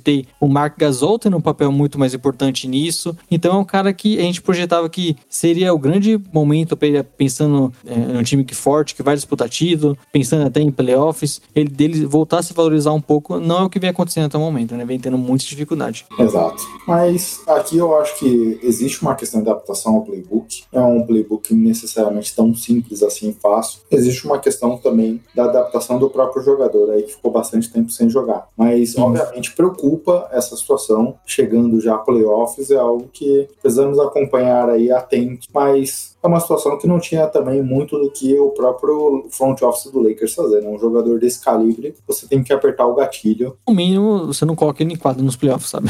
você tem, deixa o Mark Gasol, o Anthony Davis jogando muitos minutos de pivô. Acho que até projetando, né, como o destaque positivo né, de um Lakers que vem sofrendo muito, que está possivelmente disputando um play-in. Então acho que acredito que até pensando nesse destaque positivo é você ver o Anthony Davis voltando à forma, né? Ele que teve alguns jogos ruins no início, aí chegou até a desfalcar novamente o time, só que até principalmente contra o Suns a gente vê ele sendo muito importante no ataque, né? E obviamente com a defesa forte do Lakers e tendo o Anthony Davis voltando, isso é uma coisa que vai ser ainda mais vista pra gente, né? Como ele é importante para essa defesa. Só que é um cara que a gente viu principalmente contra o Suns, e era um jogo chave até para eles manter a chance de chegar ali, sair do play-in. Ele jogando muito bem ofensivamente, sendo um cara que contribui bastante nisso, e acho que é, é interessante pro Lakers ter, nesse final de temporada, poder o Anthony Davis voltando a ter o seu, pelo menos, auge físico, voltando a ter é, aproveitamento bom no ataque, porque acho que é, é tudo que eles precisam para ter um bom playoff. Esse é um ponto importante, lá, porque gravamos, como eu comentei, já 11 do 5, amanhã 12 do 5 está marcado por retorno do nosso querido Lebrão, papai Lebrão, voltando ao time. Então ele terá aí três jogos, se eu não me engano, é, dois ou três jogos aí até o final da temporada regular. Ele estava previsto para voltar hoje contra o New York Knicks, voltará amanhã contra o Rockets. Esse Rockets que já não quer mais nada com a temporada. Então, como você falou, Anthony Davis já voltando a jogar muito bem. Ontem ele teve até uma cravada maravilhosa e saiu gritando I'm back! Imagino que isso, seguir jogadas de efeito como essa, trazem uma confiança para o jogador. Play tenha dificuldades para chegar, pelo menos, nos playoffs, né? A gente tendo, pelo menos, o, o, Anthony Davis jogando bem, com a defesa forte do Lakers que te viu. É um time que possivelmente vai estar nos playoffs, e como você falou, né? É muito importante essa volta do LeBron James, perdendo umas partidas para voltar aqui, sabe, a forma, né? A gente sabe que ele também foi um cara que sofreu bastante para esse seu retorno. Alguns, alguns jogos não esteve bem, aí teve uma meio que uma nova lesão e o time preferiu poupar ele, não arriscar tanto. Mas a gente sabe que com a defesa forte, com o LeBron James voltando, com o Anthony Davis jogando bem, igual a gente viu nesses últimos jogos, acaba sendo até é meio triste para um time como um Jazz, um Suns que possivelmente vão pegar um Lakers mais para frente, né, nos playoffs, eles ter esse presente de após uma temporada muito boa, enfrentar o atual campeão, quem sabe voltando ao melhor basquete, vai ser com certeza um adversário muito duro. Inclusive o Suns já viu isso, se não me engano, esse domingo, né, contra o Lakers que eles perderam, sofrendo sofrendo bastante com a defesa e principalmente com o Anthony Davis. Vamos avançar para a próxima equipe, Léo? Bora! E falaremos agora do nosso querido Golden State Warriors, que pela seleção do nosso nome de Splash Brothers, somos sempre perguntados se te, somos torcedores do Golden State Warriors. Não, não somos torcedores, mas temos um carinho bem grande aí pelo... E possivelmente novidade em relação ao Warriors pra gente aí, né? Exato. Dependendo do que acontecer nesse play-in, podemos ter novidades que contaremos em breve no próximo podcast. E falando um pouco do Warriors em quadra, Léo, curiosamente, hoje eles figuram entre uma das cinco melhores defesas da NBA e tendo o Curry desde o mês de abril aí jogando num nível, ele já joga num nível de MVP essa temporada, mas diria assim, entre aspas, jogando num nível, como diria o nosso querido Dragon Ball Z no momento otaku aqui, até Super Saiyajin, superando até o nível do MVP, jogando mais do que se espera, mas mesmo tendo o Curry nesse modo, um dos 10 piores ataques da liga, Léo. E passa muito dos problemas porque é um elenco com uma dificuldade de pontuação gigantesca, né? A exceção do Curry. Nossa, coitado do Curry, viu? É um time que não tem muito apoio nesse sentido. É, quando ele não está em quadra, é uma situação bem complicada. E ainda mais o Draymond Green nesse momento, para finalização de jogadas, apenas um comentário aqui, Léo. Nos jogadores que têm pelo menos 25 minutos de média e pelo menos 30 jogos na temporada, ele é o sexto jogador que menos chuta bolas numa partida. E tendo o Green, que não, ele nunca foi necessariamente, mas já chutou muito mais bolas, ele chuta seu pior número de chutes por partida hoje, e tendo o Curry só ele basicamente pontuando e todo o resto do elenco uma produção bem abaixo, é uma situação complicada aqui pro Warriors, né? É, acaba sendo um time muito mais limitado, por mais que tenha talvez um jogador aí que poderia estar, se o time tivesse mais acima, acima cotado para MVP, né? Como, como você citou bem, a fase que o Curry vem jogando. Só que, pensando ofensivamente, né, o time acaba dependendo muito dele. Você citou o Draymond Green, que arremessa pouco. Pensando na dupla, né, o Green é o cara que mais vem dando assistência por Curry, né? Ele tem, eles estão liderando nesse quesito. Você acaba tendo um time muito mais previsível e até pensando em playoffs, com ajustes, a gente podendo imaginar eles enfrentando, quem sabe, o Lakers nessa, nesse primeiro confronto de play-in, acaba sendo muito mais difícil imaginar eles conseguindo avançar mais, quem sabe levar uma série mais longa, pensando eles se classificando em oitavo, pelo menos. É difícil você imaginar eles indo mais longe porque acaba ficando muito mais limitado esse ataque. Pensando em playoff jogo, você acaba tendo mais, sendo mais fácil, entre aspas, parar o Curry, conseguir tirar ele de jogo e fazer os outros companheiros terem que ter arremessar melhor, tendo que criar mais e acaba possivelmente limitando muito esse time do Warriors e, e tirando até um pouco do brilho da temporada que o Curry vem tendo, porque vem sendo espetacular, né? De você ter um cara chegando nesse nível, pensando em play-in, que é uma partida só, é uma vantagem pro Warriors, só que é até difícil projetar mais para frente, porque acaba sendo um time muito limitado. É, nessa situação de play-in, principalmente, acho que falaremos disso até numa projeção um pouco para frente, mas pensando no play-in, até nos playoffs de uma maneira geral, a gente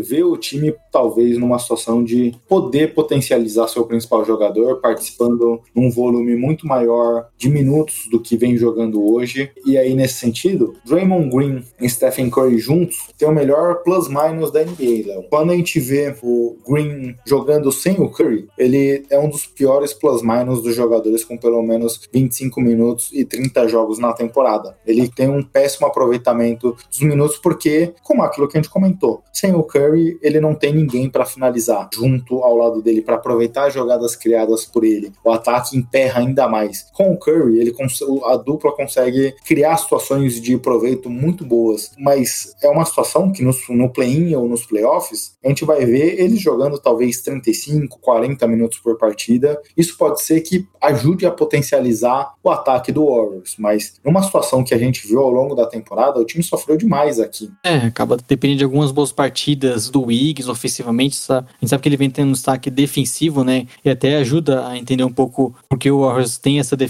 boa, surpreendentemente, só que acaba você não tendo muitas opções para não depender tanto do Curry, né? Então vai ser sempre muito nas costas deles, do Green conseguindo tá sempre achando o Curry nos passes e acho que isso acaba limitando um pouco mais o time. Só que é, vem sendo até uma temporada boa para você ver como o Curry é espetacular, né? Acho que isso pelo menos vem sendo uma boa diversão pra gente. Exato. Léo, agora o nono colocado Memphis Grizzlies, que podemos dizer, já com toda a segurança, é a equipe da NBA com mais experiência em play-in.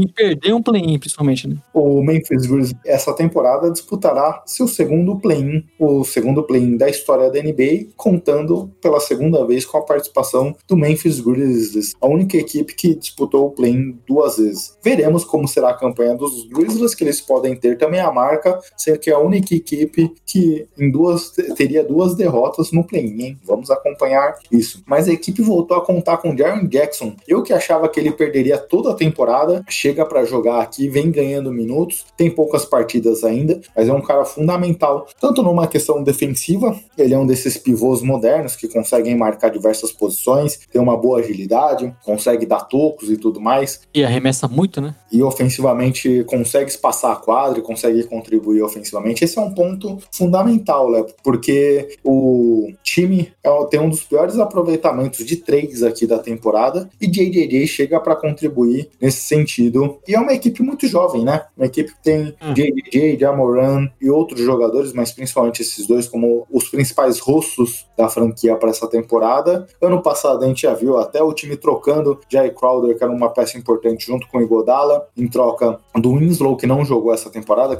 que é mais um desses jovens jogadores, mas pensando no futuro. E ano passado disputou o play-in, perdeu, não conseguiu se classificar para os playoffs. Essa temporada, acho que pensando nesse crescimento gradual, os playoffs já é um ponto interessante que o time pretende alcançar nessa temporada. Normalmente o Grizzlies, até surpreendendo, é, a gente brincou numa live do Jumper, né, que a gente acaba não apostando no Grizzlies, eles acabam chegando, ficando ali, pelo menos em play-in, né? E vale lembrar que é um time que, como você falou, não teve o JJG por grande parte da temporada, voltou agora, né, ainda voltando, arremessando mal, aquele cara que tá muito tempo sem jogar, então o Jamoran também perdeu muitos jogos, né, teve uma lesão que tirou algumas semanas, então é um time que, além de ser muito jovem, não tem os melhores elencos da liga, conseguiu se manter forte, aí você tem nos últimos partidos o Jamoran já se recuperando, jogando bem, conseguiu ter uma boa temporada do Valanciunas, é um cara que vem sendo importante, só que é um desses que a gente acaba é, não olhando tanto, não comentando, mas consegue se manter, é, pelo menos ali brigando por um play-in, acaba sendo importante, né? Vamos ver se é, nessa temporada conseguem chegar no playoffs. Eu, eu, se eu fosse apostar, de novo, mesmo sabendo que eles acabam muitas vezes chegando quando a gente, a gente não aposta, eu não colocaria eles chegando em playoffs, mas seria importante para você dar essa, enfim, essa rodagem para esse elenco, né? Quem sabe o JJJ voltando a estar tá mais em forma, podendo jogar mais partidas essa temporada, até visando uma próxima já. É um time que tá na boca aí de chegar nos playoffs e tem um elenco jovem sendo importante para eles, assim como a gente falou pro Hornets, né? É, o que você falou do JJJ é importante. Ele vem chutando abaixo de 30% aqui, mas tem uma média de 40%, mais ou menos, beirando os 40% de aproveitamento carreira. É muito a questão de ganhar o ritmo. Outro ponto em relação ao que eu quero ver do JJJ, Léo, porque a gente viu, tudo bem, uma pequena janela, mas desde o seu retorno, poucos minutos jogando junto com o Valanciunas, que vem sendo um jogador muito Sim. importante aqui do time nessa temporada. Basicamente, todas as rotações que o Taylor Jenkins coloca em quadra quando o JJJ está jogando, tem ao seu lado o Brandon Clark. É um cara menor em relação ao Valanciunas, mas pode proporcionar o JJJ jogar mais como pivô e eles passariam um pouco mais da quadra, apesar que não tem o um arremesso de fora, coisa que o Valanciunas também não tem, mas traz uma proposta de jogo diferente. Pensando até num potencial confronto aqui dentro do play-in, Léo, e até uma situação que a gente pode explorar ao longo dos playoffs, eu gostaria de ver o JJJ jogando mais próximo com o Valanciunas. Eu gosto desse potencial encaixe desses dois pivôs aqui dos Grizzlies. Ofensivamente acaba contribuindo, né?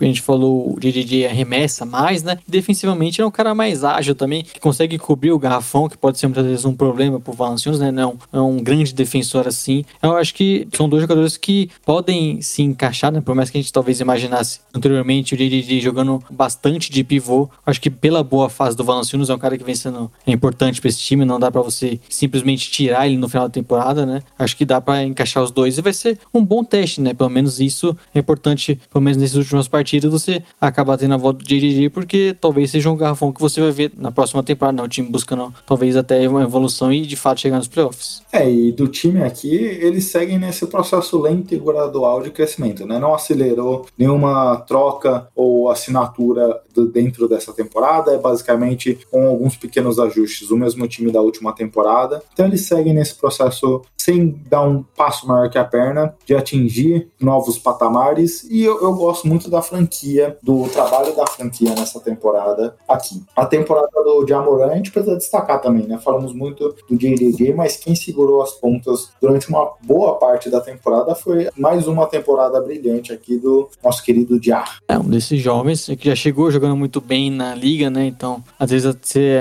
acaba vendo, não vendo tanta evolução nos números assim, porque ele já foi um cara que teve uma grande temporada, só que é um desses jogadores pro futuro que vai comandar o Memphis e continua fazendo isso, né? A gente cita eles brigando pro play-in é muito por conta do que ele vem fazendo. Exato. Mas podemos avançar, Léo, então? Bora que agora é hora do clubismo, né? Muito pelo contrário. E para fecharmos a conferência oeste, San Antonio Spurs, o meu San Antonio Spurs, que desde o All-Star Break, tirando os times do tanque e o seu Chicago Bulls, a pior campanha da liga. Antes do All-Star, o time brigava por uma classificação direta até, apesar de parecer uma utopia, e agora se não fosse os Pelicans forçando um tanque ali para não se classificar de jeito nenhum por o play-in, o time claramente poderia não se classificar, coisa que hoje parece impossível. Além disso, Derek White, que era certamente um dos três melhores jogadores ofensivos do time, machucado, perde o restante da temporada. Léo, me convença porque eu devo ter alguma esperança com meus Spurs para a classificação nesse play-in, porque eu, com certeza, das 20 equipes que chegam nesse play-in playoffs, junto com o Pacers, nessas oito equipes que disputam os play-in, Pacers e San Antonio Spurs parecem as equipes mais fracas nesse momento para conseguir qualquer vitória. É, por Spurs acaba sendo um pouco mais difícil, né? Porque você projetando o time ali em décimo, obviamente, como a gente citou, vai ter ganhado as partidas, né? Então não, não tem como você ter deslizes ou uma partida que a defesa não tá jogando tão bem assim, aí você acaba perdendo. Só que então é muito mais difícil para esses times chegarem, lembrando que são confrontos únicos, e então é, não, é, não é simples, mas pensando em confronto contra, por exemplo, o Memphis, eu acho que eles até poderiam ser favoritos, né? Um time que tem jogadores como o DeRozan, tem alguns jovens em evolução como Murray, Keldon Johnson, que oscilam bastante, principalmente o Keldon Johnson, mas são caras que vêm fazendo uma boa temporada como um todo. Com o confronto que a gente citou, possivelmente contra o Warriors, é um time que tem o Curry jogando muito bem, tem o Dermond Green, vem tendo um destaque na defensivo, só que também tá longe de ser um super time, um time que consegue ser consistente sempre, vai depender muito do Curry. A gente sabe que defesa é muito, muitas vezes o ponto forte do Spurs do Popovich, pensando nesses ajustes dos playoffs, por mais que a gente sabe que também é uma partida, né? Só que eu acho que eu não colocaria como impossível. Você citou Spurs e Pacers como times que você não acreditaria que são, estão chegando nesse play-in. Eu acho que o Spurs está um passo à frente. Eu acho que não seria impossível eles ganharem essa partida e se classificarem, por mais que não seria meu palpite. Não, mas espera lá. Melhor que o Pacers nesse momento que tem É. jogadores anunciando aí que odeiam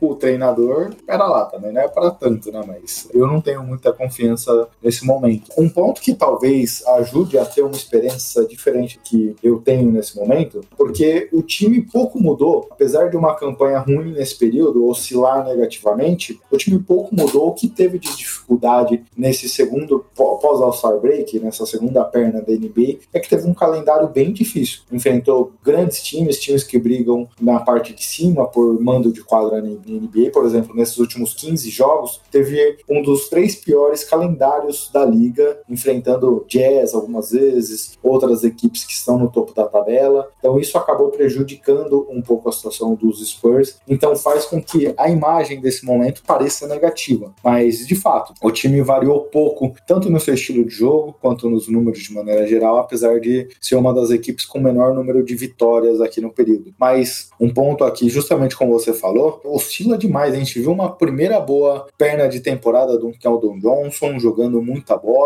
A gente viu outras peças aqui, talvez não no seu pior momento. Lonnie Walker e Jacob Poro não tiveram um bom começo de temporada. Esses dois subiram de patamar pós All-Star Break. Keldon Johnson caiu de evolução. Então é um time que sofre demais com essas oscilações, né? São muito jovens jogadores. A gente vê o Popovich tendo um controle ali de minuto em algumas situações, ações e tudo mais. Então isso acaba prejudicando o time. Mas aquilo que a gente falava dos Spurs em outro momento, apesar de ser uma equipe que tem algumas peças como o DeRozan, tinha o Lamarcus Aldridge, outros jogadores aqui que marcam uma geração, são jogadores que a gente vê na liga aí figurando sempre em conversa de All-NBA ou All-Star pelo menos 10 anos, é uma equipe que vem num processo de reconstrução. Esse processo de reconstrução, principalmente num mercado pequeno como o San Antonio, às vezes é muito lento. Esse time não se classificar para os playoffs, eu acho que faz parte desse processo de reconstrução. Ainda processo lento e que as coisas vão acontecer ao tempo. A gente não, diferente do Memphis Grizzlies, a gente não conseguiu ter a sorte num sorteio e pegar um Jaron Jackson e um Jamoran, o Jamoran principalmente, que eles não tinham uma das piores campanhas da liga e deram sorte no sorteio. Isso ajudou demais a potencializar o crescimento do Memphis. Os Spurs aqui vêm com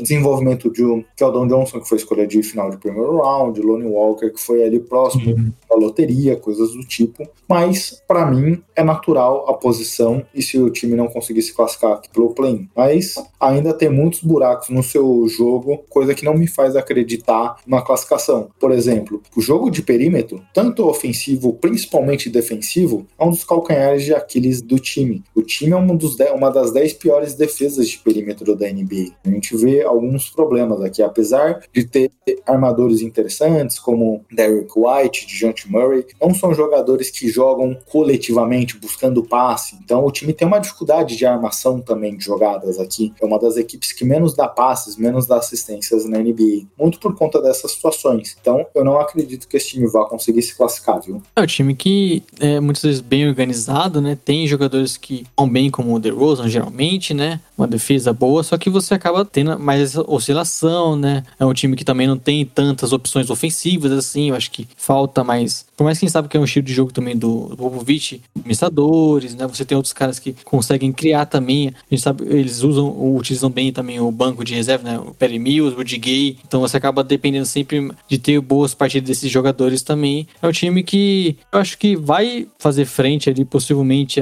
passando ali, talvez no, no primeira partida, fazer frente com o seu uh, adversário, mas a gente sabe que não vai muito mais longe. E como você falou, é previsível. É um time que, por mais que tenha o DeRozan ainda e tinha o Lamarcus Aldridge no início da temporada, a gente via mais pensando em uma reconstrução, porque tem muitos jovens, o próprio DeJounte Murray, acho que tem uma temporada bem interessante, enfim, nesse ano, você tem o Devin Vassell, que é um cara que às vezes ganha alguns minutos, às vezes o Popo vestindo um pouco mais de lotação, só que vem mostrando bons momentos defensivos, o Keldon Johnson, por mais que é irregular também, teve uma temporada boa, né, acho que é um time em reconstrução que não seria uma decepção total você não chegar nos playoffs. Exato. Léo, podemos avançar então agora para os nossos palpites? Bora. Você começa nesse. Porque eu terei um palpite ousado aqui, hein? Ih, rapaz, eu, você sabe que eu muitos vezes aqui em cima do muro, né, Gui? Eu não vou fazer muito diferente. Eu acho que o sétimo e o oitavo vão se manter. Lakers e Warriors vão pros playoffs. Por mais que eu projete uma, um jogo difícil do Warriors contra o Spurs, quem sabe ali definindo uma última bola, eu projetaria né, o Spurs, como já falei, passando do Grizzlies. Acho que eles têm mais peças e um time mais ajustado que o Grizzlies. Só que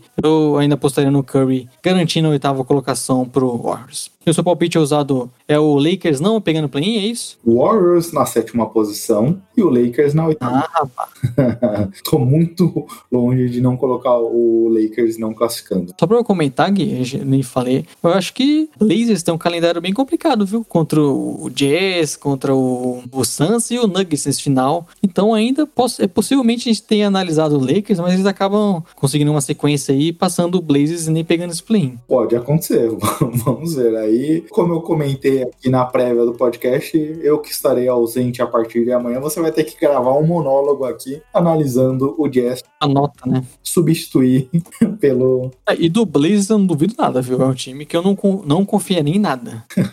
Exato. Léo, o podcast já tá longo, você ainda tem mais uma perna aqui que conduzirá. Vamos ficar por aqui? É isso. Daqui a pouco eu estarei chegando com o nosso amigo Caleb para o nosso último podcast antes dos playoffs, analisando a classe que está vindo aí, né? Porque a gente falou muito de times que vão pensar em playoffs, tem alguma coisa aí na, na temporada. Muitos times, a partir dessa semana, vão entrar de férias, né? Não tem mais nada para fazer na NBA. E aí você começa a avisar o próximo draft. A gente veio fazendo essa série com o Caleb. E ele já está aguardando, viu, Gui?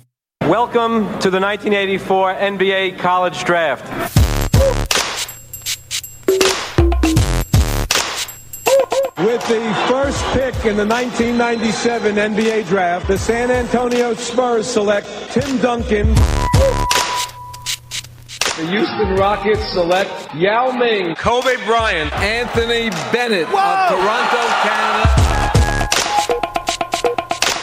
Bom, voltando, podemos dizer o segundo bloco do nosso podcast. Como já falamos anteriormente, Guilherme chinelou e não vai estar nesse momento aqui, porque nós falamos de play-in, né, playoff chegando, mas nós sabemos que tem a outra parte da NBA, né? Os times ruins que estão buscando pensar no ano que vem, pensar em draft. E por conta disso, aqui no nosso último podcast antes de play-in e playoffs, vamos voltar com o nosso amigo Caleb para falar sobre draft e prospectos internacionais. Como que você tá, Caleb? Tudo em paz, Leozinho. Melhor agora que o que não tá. Agora nós tomamos conta, né? Semana que vem ele não volta mais, né? Não é isso? É possível, ele não volta mais. Já, já até, inclusive, troquei senha de Twitter, não tem mais acesso. Muito obrigado.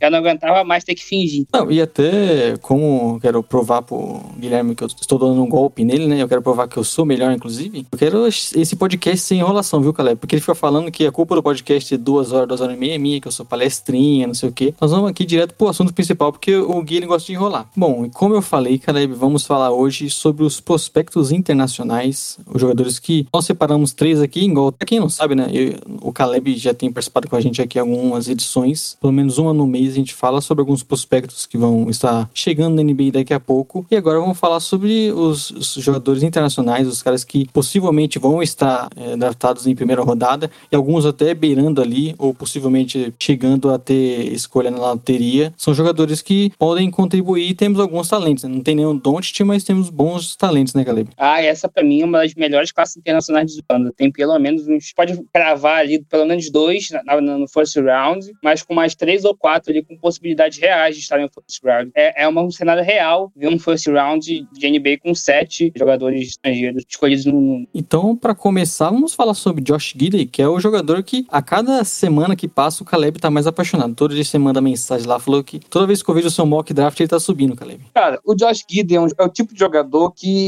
para mim, é complicado não se apaixonar, porque é um jogador que alto, que passa a bola bem com as duas mãos, tem um, um, ball handling é, ok pra altura, né? Apesar dele se manter muito alto, né? Uma coisa que talvez alguns ouvintes não saibam é que quanto mais baixo você fica na sua posição, melhor é para você ter segurança de bola, né? Então, quando você vê um Kyrie Irving quicando a bola, você vê que ele tá muito próximo do chão, que por isso que é tão difícil de você pegar a bola da mão dele. Agora, para jogadores mais altos, como o Josh Gidey, de 6'8", ele diz que já tá em 6'9", é mais complicado você ter essa, esse tipo de segurança de bola. Acho que é, é isso que separa um pouco ele de um outro prospecto que ele é bastante comparado, assim, pela, por serem dois ótimos passadores, com perspectivas de serem jumbo creators e jogarem na Austrália, que é o Lamelo, né? Eu acho que o ball handling do Lamelo, capacidade que ele tem de criar espaço para ele, que, apesar de ano passado não ter dado tão certo na Austrália, né? Ele criava o espaço, mas errava o arremesso. Eu acho que isso Sim. separa um pouco o, o Lamelo de um prospecto, assim, que nesse draft eu provavelmente escolheria ele como segundo ou terceiro. Pro Josh Gidey, que tá ali na faixa do, do, do 6 ao 10, do 6 ao 14 para mim hoje. O amador que joga na Austrália, né, como você falou. E o que me chamou bastante atenção realmente é essa questão da, da visão de jogo, dos passes, de ser um jogador bem alto, né? A gente tá vendo alguns armadores altos nas, nos últimos anos pra NBA, sabe como é interessante, porque é um cara que inclusive pode acabar de, dependendo do adversário, marcar outros tipos de jogadores. Tem a questão de já poder pegar o rebote, partir em contra-ataque, e com a visão de jogo que ele tem, poder dar muitos passes. Acho que essa é a principal característica que a gente vê nesse jogador. E eu tenho gostado bastante também. Acho que é um cara que, não só você, eu vejo os scouts falando bastante cada vez mais do Guiden, é um cara que tá subindo aí, possivelmente uma escolha loteria. Acho que esse talvez seja o desse que a gente vai falar hoje, é o que dá pra cravar a loteria, né, Leve? É, eu acho que é bem difícil ele, ele, ele sair da loteria no momento que ele tá, salvo uma lesão, algo do tipo. Né? Mas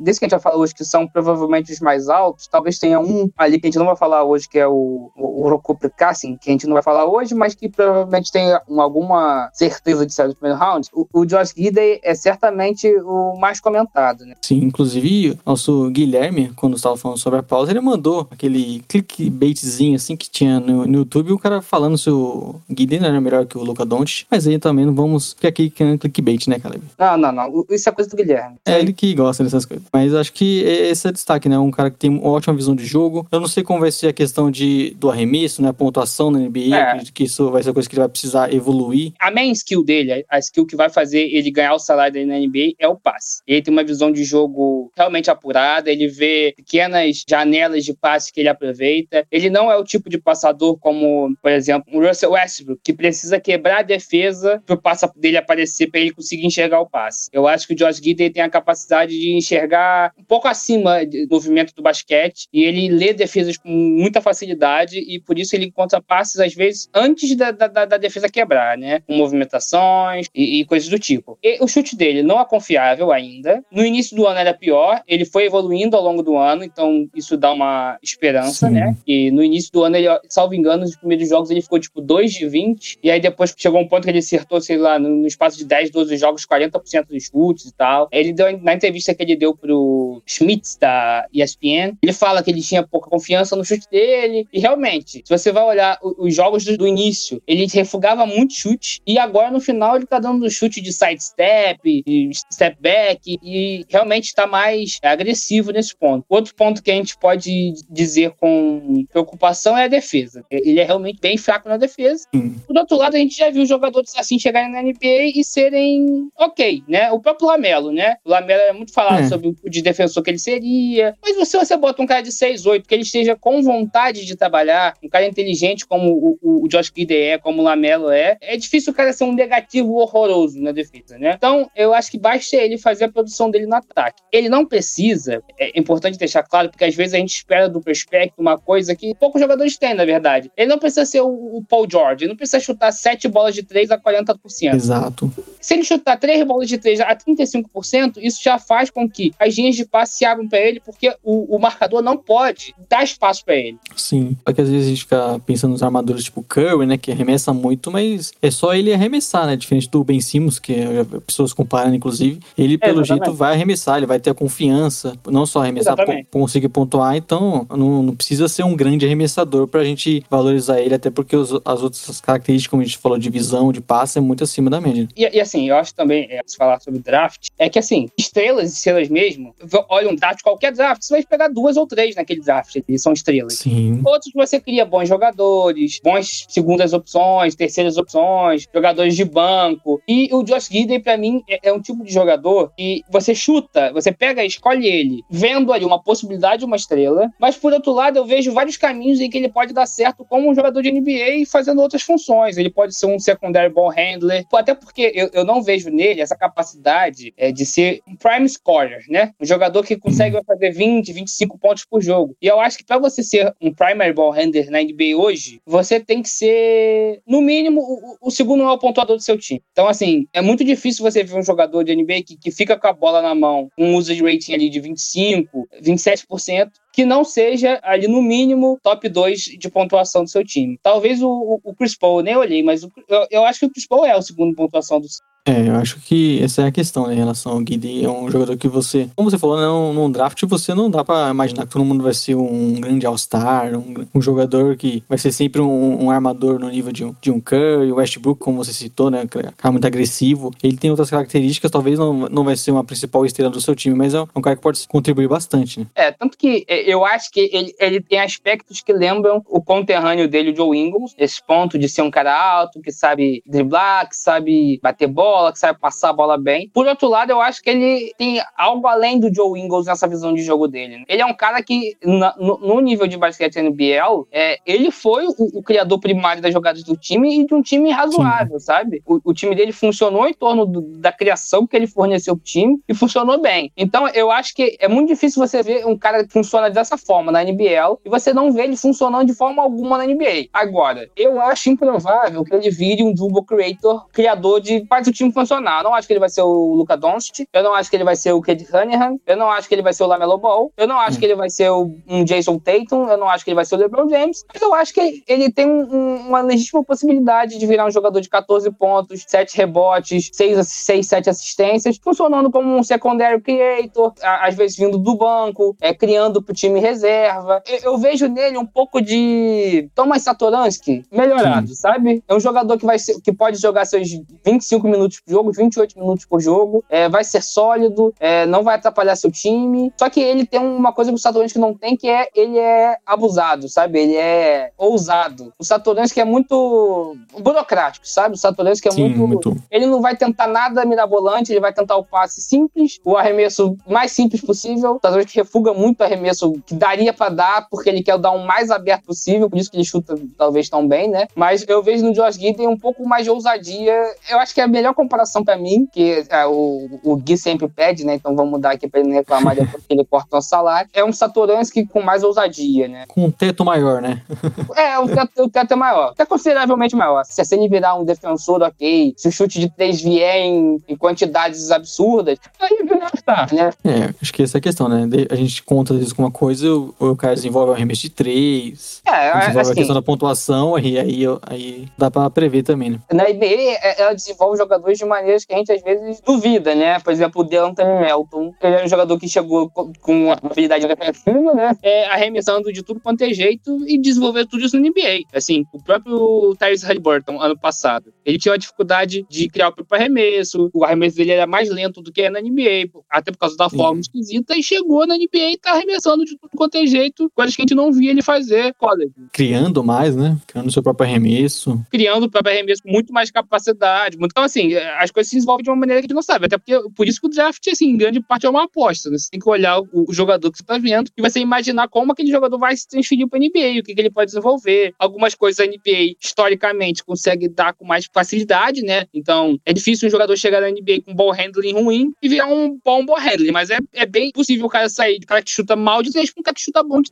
é, bem de três, assim. E algumas coisas a NBA é, tem mais facilidade de fazer o jogador evoluir, né? Sim, é, acho que acredito que isso, né? Muito da parte do time que vai pegar ele, desenvolvimento, torcer pra ele cair numa franquia organizada, né? Como a gente falou, né? Um cara que vai chegar mudando o patamar do time, então, pra esses jogadores é sempre interessante cair numa franquia que desenvolve bem, com o time ajustado. Acho que o Guilherme É. pode ter um, um bom tempo, né? Um longo período jogando na liga, porque a gente viu que ele tem qualidade e dá pra desenvolver, né? Questão a gente, do arremesso. Quem, quem dizem que tem bastante interesse nele é o Toronto Raptors. É, é um time ali que vai ter uma pick possivelmente no top 10, né? Caso não seja sorteado ali para um top 4, mas pode ter uma pick ali 7. Se não me engano, hoje vai ser a sétima escolha. Então, é, tá ali no. onde a gente imagina que ele pode sair. E vamos pro próximo? Próximo, nosso querido pivô do Real Madrid, os Mangaruba. É um cara que tô sentindo que todos esses três aqui de hoje você tá cada vez gostando mais deles. Eu já vi você elogiando também, viu, Caleb? É, eu, acho que rola muito uma tendência de. As coisas que você vê por último, você acaba lembrando com mais carinho. né? Então, como essa semana eu tava assistindo muitos jogos deles pra falar aqui no, no podcast, talvez eu tenha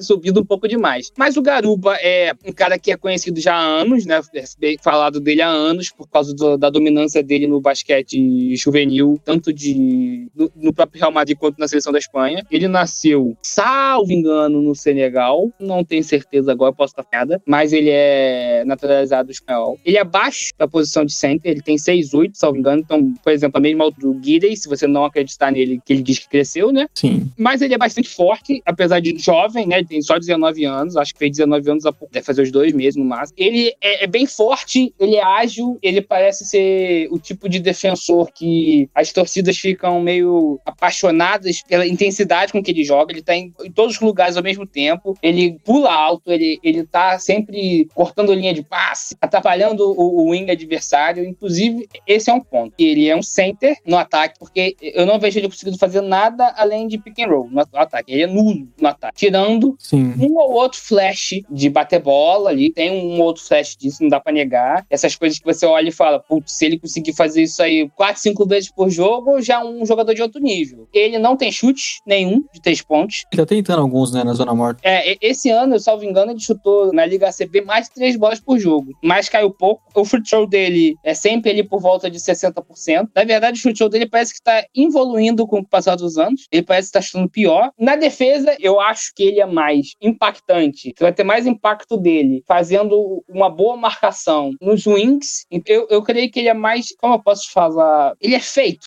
produzido, mais pra marcar os LeBrons, os Jason Tatums, os Giannis, os Luca Doncic da vida, do que os Embiids e os Gio. Então, ele. Tem essa... que antigamente na NBA chamavam de twinner, né? O cara que não tá nem lá nem cá, né? E eu acho que ele é um pouco Sim. isso ainda, porque, por exemplo, se ele tivesse 5 centímetros a mais, 6 centímetros a mais, se ele fosse um cara de 6, 10, ele provavelmente estaria brigando no top 5 desse draft. Mas como ele não é, e como você não enxerga como ele pode funcionar de outro jeito no ataque, ele é um cara difícil de você encaixar, entendeu? Ele teria que jogar, pra ele dar certo, eh, na minha visão, ele teria que jogar com um pivô que consiga marcar os pivôs grandes, né? Que ele ele não é ruim, isso é bom deixar claro. Ele não é péssimo marcando pivôs. Só que os grandes pivôs da NBA vão explorar ele porque ele é muito baixo. O Embiid é 12 centímetros mais alto que ele. Essa é uma diferença muito grande. Então, assim, por outro lado, não tem pivô assim a dar com pau na NBA, né? Talvez com a maioria dos times ele consiga jogar de pivô e, e, funcione. Então, assim, eu gosto do Garupa, ele é um defensor realmente monumental, assim, do, do, do, do tipo de defensor que certamente está no top 5 de defensores dessa classe. Ele parece ser capaz de marcar a maioria das posições com certa regularidade. Quer dizer, você não vai querer botar ele no Stephen Curry, mas sim alguma troca de marcação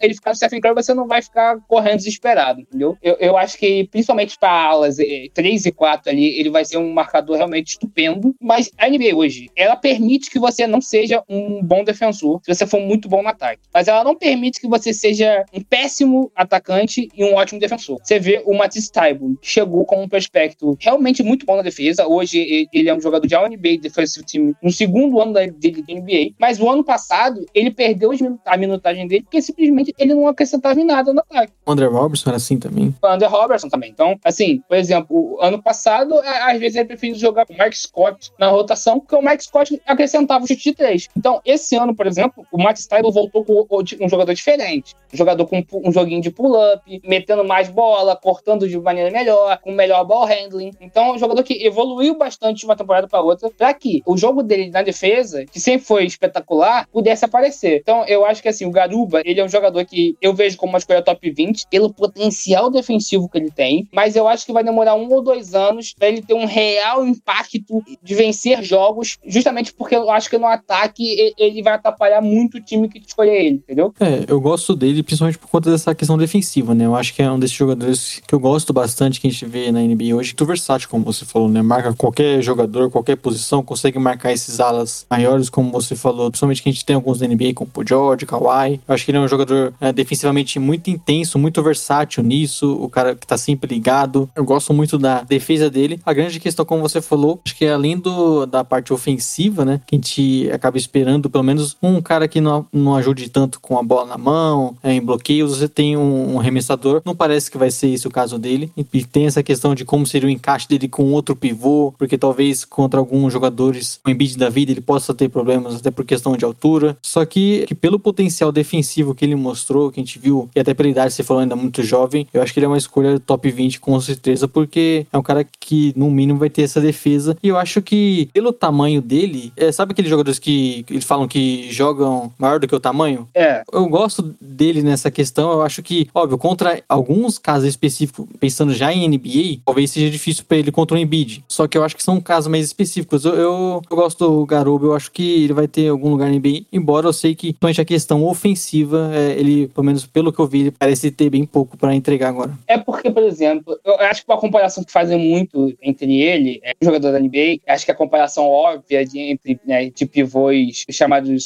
suitables, né, pivôs que conseguem trocar de marcação, que é o Ban Adebayo, né? Só que o Ban Adebayo também demorou para ter um real impacto na NBA, né? Ele começou a ter impacto na NBA no passado, que foi o terceiro ano dele. Ele teve todo um arco de desenvolvimento e o Ban Adebayo se tornou um passador espetacular no short roll. E ele se tornou um passador que você, assim, olhando a tape dele no college, você não via. O Garuba parece ser um bom passador. Você não vê muito ele com a bola na mão, principalmente porque ele joga num, num time de alto nível como o Real Madrid, né? Então, assim, é difícil você ver ele batendo bola ou ele tendo a oportunidade de fazer alguma coisa no ataque que não seja só finalizar. Mas tem alguns flashes ali de boa visão e de encontrar o jogador livre. Então, assim, é, acho que existe essa possibilidade. Então, assim, pode ser que o Garuba, no final, quando tudo se der, quando acabar a carreira desses jogadores desse draft, ele seja o segundo, terceiro melhor jogador desse draft. Um cara com carreira, assim, meteórica, um cara que se tornou um dos melhores defensores da liga, um depoy da vida, com, com títulos e tudo mais. Ele é um, joga um basquete que, defensivamente, é o tipo de basquete que você quer num contender. Por outro lado, eu não acharia estranho se você me falasse daqui a 10 anos que ele ficou 3, 4 anos na liga, não conseguiu acrescentar nada ofensivo no jogo e simplesmente saiu da liga porque não conseguia jogar ofensivamente. Eu não acharia estranho. Eu sou otimista com ele. Eu sou otimista. Então, eu acredito que vale você apostar numa escolha eh, top 20 nele, pela defesa que ele vai ter pro seu time e torcendo para que ele consiga se tornar algo além de um negativo no ataque. Se ele se tornar neutro no ataque, acho que ele já, ele já tem um caminho encaminhado para dar certo na NBA. Tem algumas comparações dele com o Bandebaio. Acho que já é, é ser muito otimista, né?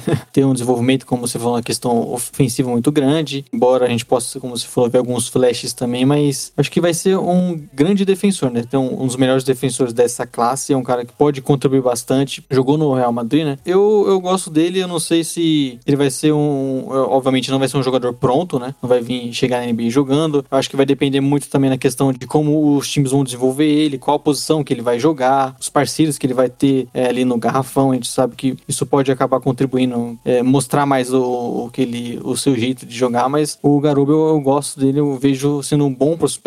Acho que sempre esses caras que defensivamente são muito versáteis, que são grandes, né? Conseguem marcar jogadores maiores, mas também são ágeis. Eu acho que hoje na NBA tem grande chance de, de ter pelo menos o seu espaço, né? Vamos ver como que vai ser a questão ofensiva dele. Agora, o nosso último avaliado da noite, o Caleb, o turco Alperen Sengun, que aí eu não sei se eu estou pronunciando corretamente. Eu acho que soa, soa como um Sengun mesmo, né? Porque em português, né, você escreve Sengun, mas é uma letra que não tem aqui no alfabeto. É, eu vi o, os narradores que eu estava olhando ali, era, falavam Sengun, né? É, exatamente. Porque é, é, um S com cedilha, tá ligado? E não Sim. existe isso em português, mas parece que em turco se lê como se fosse CH, né? Um turco, né? Inclusive, jogo, se não me engano, com o Shane Larkin lá no time dele, na... esqueci o nome agora. É, e primeira pergunta, você gosta mais dele ou do Garuba? Cara, essa é difícil, porque eu, eu vejo no Alperen Schengen, eu, eu, vou dizer para você que hoje eu gosto mais do Schengen, mas eu vou te dizer por que, que eu acho que o Garuba, é que depois de tudo que a gente falou sobre como o Garuba pode não dar certo, tá meio estranho falar isso, mas eu acho que o Garuba, é, é, eu tenho mais confiança que o Garuba vai dar certo na NBA do que ele. Sim, um... Apesar de eu achar que os dois darão certo. Os dois darão acho que certo. ele tem um piso maior, o Garuba. É. Por que que eu não eu tenho uma desconfiança com o jogo do Alperen Schengen? Ele é um dos melhores jogadores de costa para cestas dessa classe, é, sem dúvidas. Sim. Ele tem um bom jogo de pés, ele tem um, certos movimentos é, que são realmente muito difíceis de parar, apesar de não ter uma grande variedade de movimentos. Você vê que os movimentos dele dão certo, ele tem muitos ups and downs e giros que são difíceis de marcar, mas você não vê, por exemplo, ele dando um gancho estilo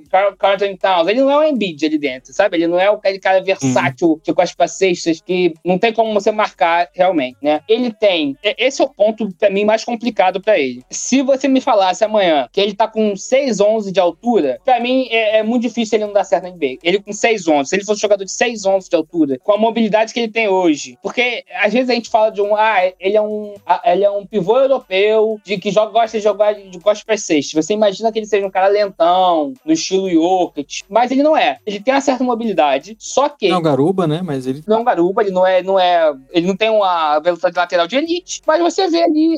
É, ele não vai marcar um armador. Você não vai querer botar ele pra marcar um armador, até porque, por exemplo, no Besiktas, o tipo de defesa que eles fazem funciona basicamente no drop, então é um jeito de esconder um pouco o, o center na defesa, né? Mas esse é um tipo de defesa que é custosa pro time da NBA fazer, porque isso, indica, isso faz com que todos os outros jogadores defendam em função de, de, de ajudar o pivô, né? A, a, não ter que sair. Não expor ele, né? Não expor o pivô, né? Então, assim, o quanto isso vale a pena pro Alperen Shengun, né? Apesar dele ser um bom protetor diário, ele, salvo engano, ele teve mais de 1.5 blocos por jogo. Ele ser bom cortando linhas de passe, ele teve mais de um estilo por jogo. Então, ele não é um defensor ruim, mas a NBA expõe jogadores de maneiras diferentes que a Liga Turca pode fazer, até porque, segundo as pesquisas que eu fiz, porque eu não vou dizer para você que eu acompanho a Liga, a Liga Turca de, de basquete, mas a Liga Turca teve uma queda bem grande de talento esse ano por causa da Covid, que meio que quebrou os times turcos. Então, muitos talentos Sim. que tinham lá foram embora. Agora, o Alperen Schengen tem um ótimo touch perto do aro. Isso faz com que você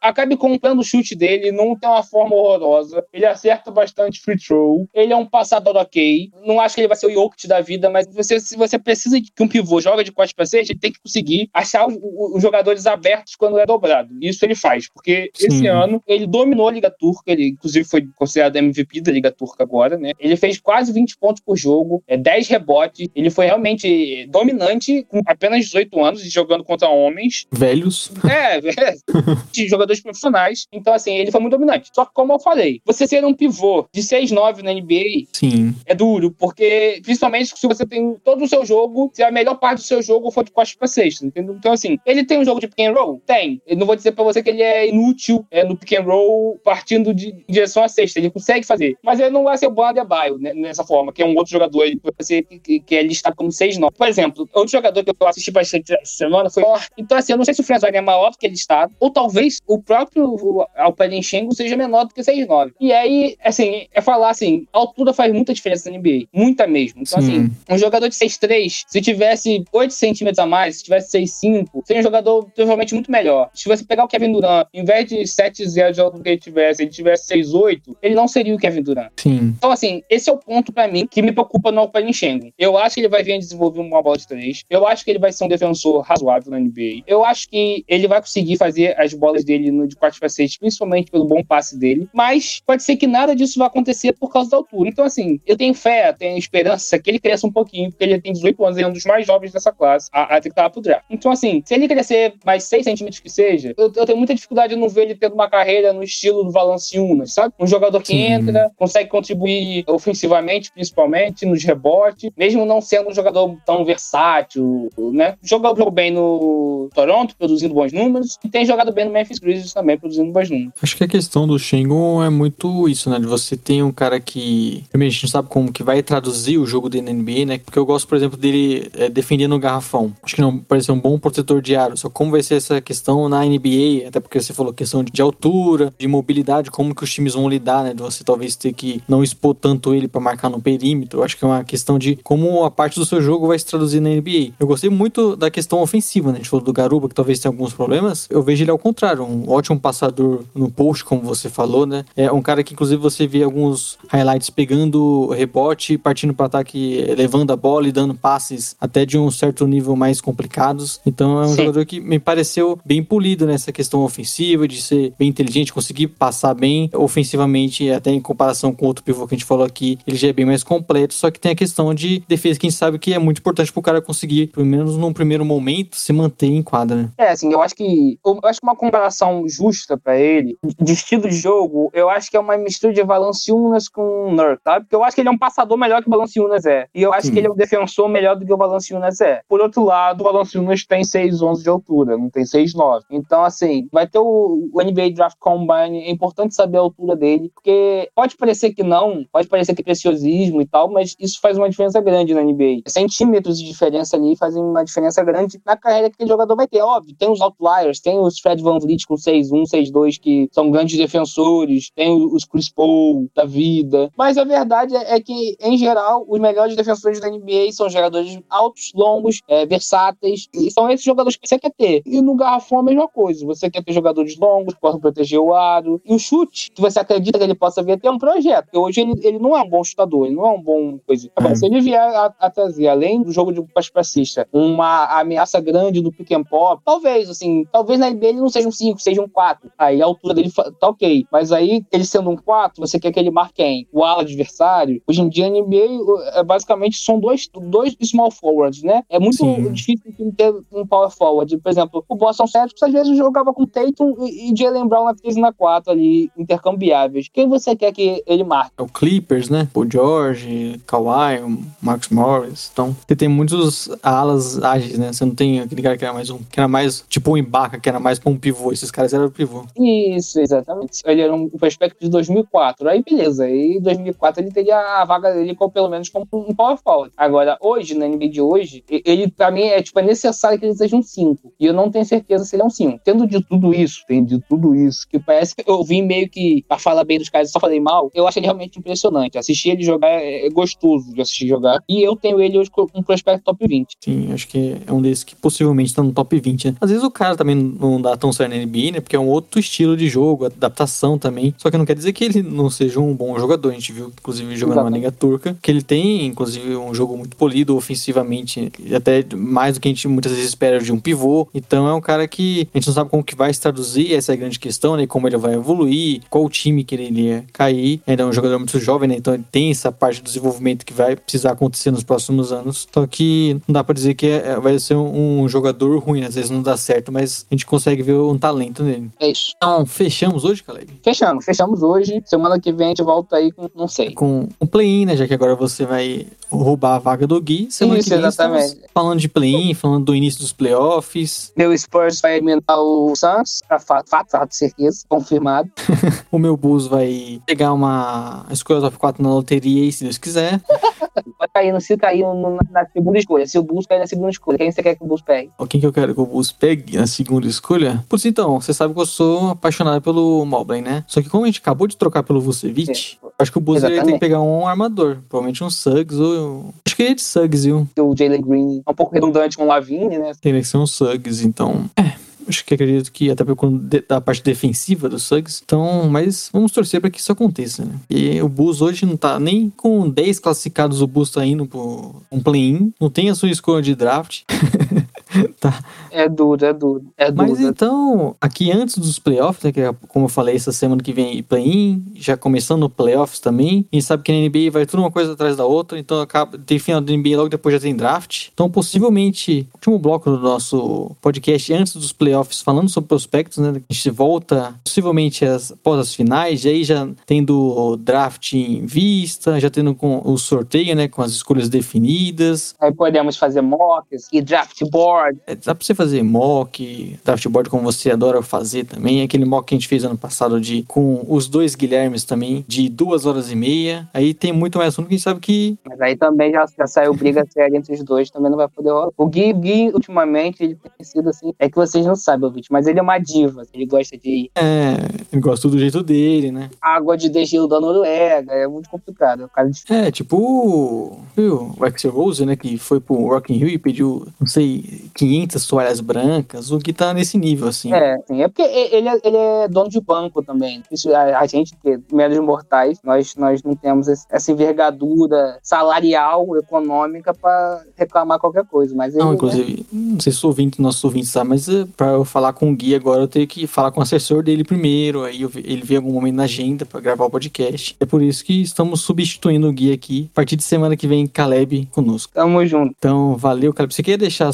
suas redes sociais, sua Ah, cara, eu- propaganda? eu sempre, né? No, meu, no Twitter eu sou arroba Nabucodonosor96. Instagram eu sou arroba Pedcaleb. Tem indicação? Bom, hoje não tem indicação porque o Gui ainda voltou pro último, pro último bloco pra dar um destaque. Ah, então tá bom. Valeu. E, inclusive, eu fico só a última menção aqui, Caleb. Fico feliz que conseguimos tirar você do direito e trazer você pra falar do desenvolvimento. Ah, cara, tu tá me tirando do direito, não precisava de muito não, sabia? Qualquer coisinha eu tô aceitando. Uma escolha de final do segundo round você tava aceitando. É, e rapaz, assim, aquela escolhinha. Protegida, Eu tô aceitando direito de, de jogador que ficou ruim na Europa até, sabe? cash Direito de, jogador, direito, de joga, direito de jogador que é sétimo na rotação do Besiktas. Eu tô aceitando. Isso aí. Valeu, Caleb. E até o próximo podcast falando sobre prospectos. Abraço. É. Voltando agora com o nosso querido Guilherme. Você achou que tinha se livrado de mim? Eu voltei aqui porque você me deu o golpe pra fazer o podcast com o Caleb, mas O, foi pedido do Caleb, viu? Não quero falar nada, não. as indicações têm que seguir o puritanismo do Splash Brothers e ter nós dois aqui para fazermos o fechamento e encerramento do episódio. Quer começar com as dicas ou quer que eu comece? Posso começar porque a minha dica é falando sobre a gente. Como eu já citei anteriormente, né? A gente pretende nesses playoffs aí chegando, produzir bastante conteúdo igual sempre né, no nosso podcast, analisando e aí até muito entrando em ajustes, análise das partidas, dos times, esperando esse ano não zicar igual foi na temporada passada. A gente sabe que playoffs é duro, né? A gente grava uma coisa no dia, à noite já já pode ter acontecido uma coisa que a gente não, não previa. Então, pro pessoal ficar ligado né, na- nesses playoffs do, com o Splash Board, a gente também já citou, vamos participar de algumas lives no Jumper, analisando os times, muitas vezes até lives de madrugada após os confrontos. Então, siga o Splash Brothers para você estar sempre atento a caso saia podcasts extra também. Fica de, de olho nas lives lá com o pessoal do Jumper Brasil, que vale a pena. A gente sabe que playoffs é um momento que a gente falou durante essa temporada inteira, esperando isso, tá chegando e, e é o que acaba sempre chamando a atenção e a gente fica bem empolgado de estar nesse momento cobrindo a NBA. Né? Exato, você falou de lives, Léo. Teremos também a participação no provavelmente no final da próxima semana, o convite que recebemos do Big Tree para fazer, não sei se vocês lembram, se vocês são velhos como eu, aquele jogo do Big Jam, já que eram dois jogadores de basquete que duelavam ali numa quadra, um jogo bem legalzinho, assim, bem caricato, mas legalzinho. Fomos convidados para gravar no final da próxima semana, então não sabemos ainda quando vai ao ar. Por isso, siga os nossos arrobas aí no Twitter e Instagram para saber disso. Comentando um dos times aí do playoff, que a gente vai simular ali uns confrontos de quem passaria. Então a gente vai ter que debater, escolhendo a oitava posição da Conferência Oeste. Por isso que o Léo tinha comentado lá atrás novidades sobre o Warriors, que hoje poderia ser esse time, para a gente saber nessa brincadeirinha se passaríamos de fase ou não, Léo. Minhas indicações aqui vai também, quem sabe aí, agora é hora de ativar sininhos do Splash Brothers no sininho é pro YouTube, né? Mas as notificações e tudo mais, porque chegando o playoffs, nada garante também que teremos podcasts fora do tradicional aqui na segunda-feira, outros dias da semana potencialmente chegando com conteúdos novos. Quem garante, né, Léo? Então esteja atento no feed do Splash Brothers, porque podemos ter novos podcasts e novos produtos episódios e tudo mais saindo logo mais. Isso, né? A gente fala essa temporada toda, né? Vendo os times e até uma temporada cansativa, uma temporada diferente, né? Por tudo que tá acontecendo no mundo. E a gente chegou agora nos playoffs, que é o que a gente sempre espera, onde tem muito assunto, tem muita mudança, muitos jogos marcantes. Então a gente espera que nossos segundos playoffs também sejam é, interessantes e a gente possa fazer uma ótima cobertura para nossos ouvintes. É, eu até comprei um microfone novo, Léo, até para melhorar, já que o nosso amigo Vitor Valente reclamava que meu antigo microfone era bem baixo, até comprei um equipamento de melhor qualidade aqui, justamente para episódios que talvez a gente não tenha o apoio do MT, porque são episódios que a gente precisa soltar rápido em algumas situações, eu esteja em qualidade para poder entregar um produto legal para vocês. É isso, estamos aí sempre melhorando para trazer o melhor conteúdo e a gente sabe que playoffs é assim, né? No, um, de um dia para outro já mudou muita coisa, então a, a, gente acaba sempre soltando esses podcasts extras, então por isso que vale sempre a pena estar tá ligado no Splash Border. Exato, Léo. Podemos encerrar o podcast de hoje, um podcast longo, como eu comentei aqui no começo, hein? É um podcast que você, inclusive, largou na metade, voltou depois, não entendi, foi nada. Nosso ouvinte já, já está acostumado com a sua falta de responsabilidade. Obrigado, pessoal. Tenham uma excelente semana. Semana que começam os playoffs, galera. Até que fim. Finalmente. Então tenham uma boa semana e curtam muito NBA. É isso. Uma ótima semana. Bom playoffs para todos nós, né? Bom play-in também e tudo mais. e estaremos de volta na próxima semana. Um grande abraço. Tchau.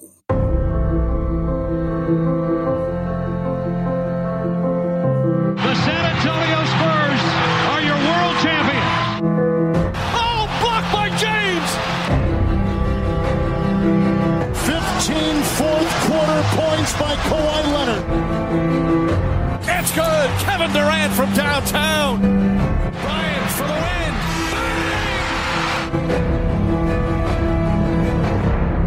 What a perfect ending to a historic day.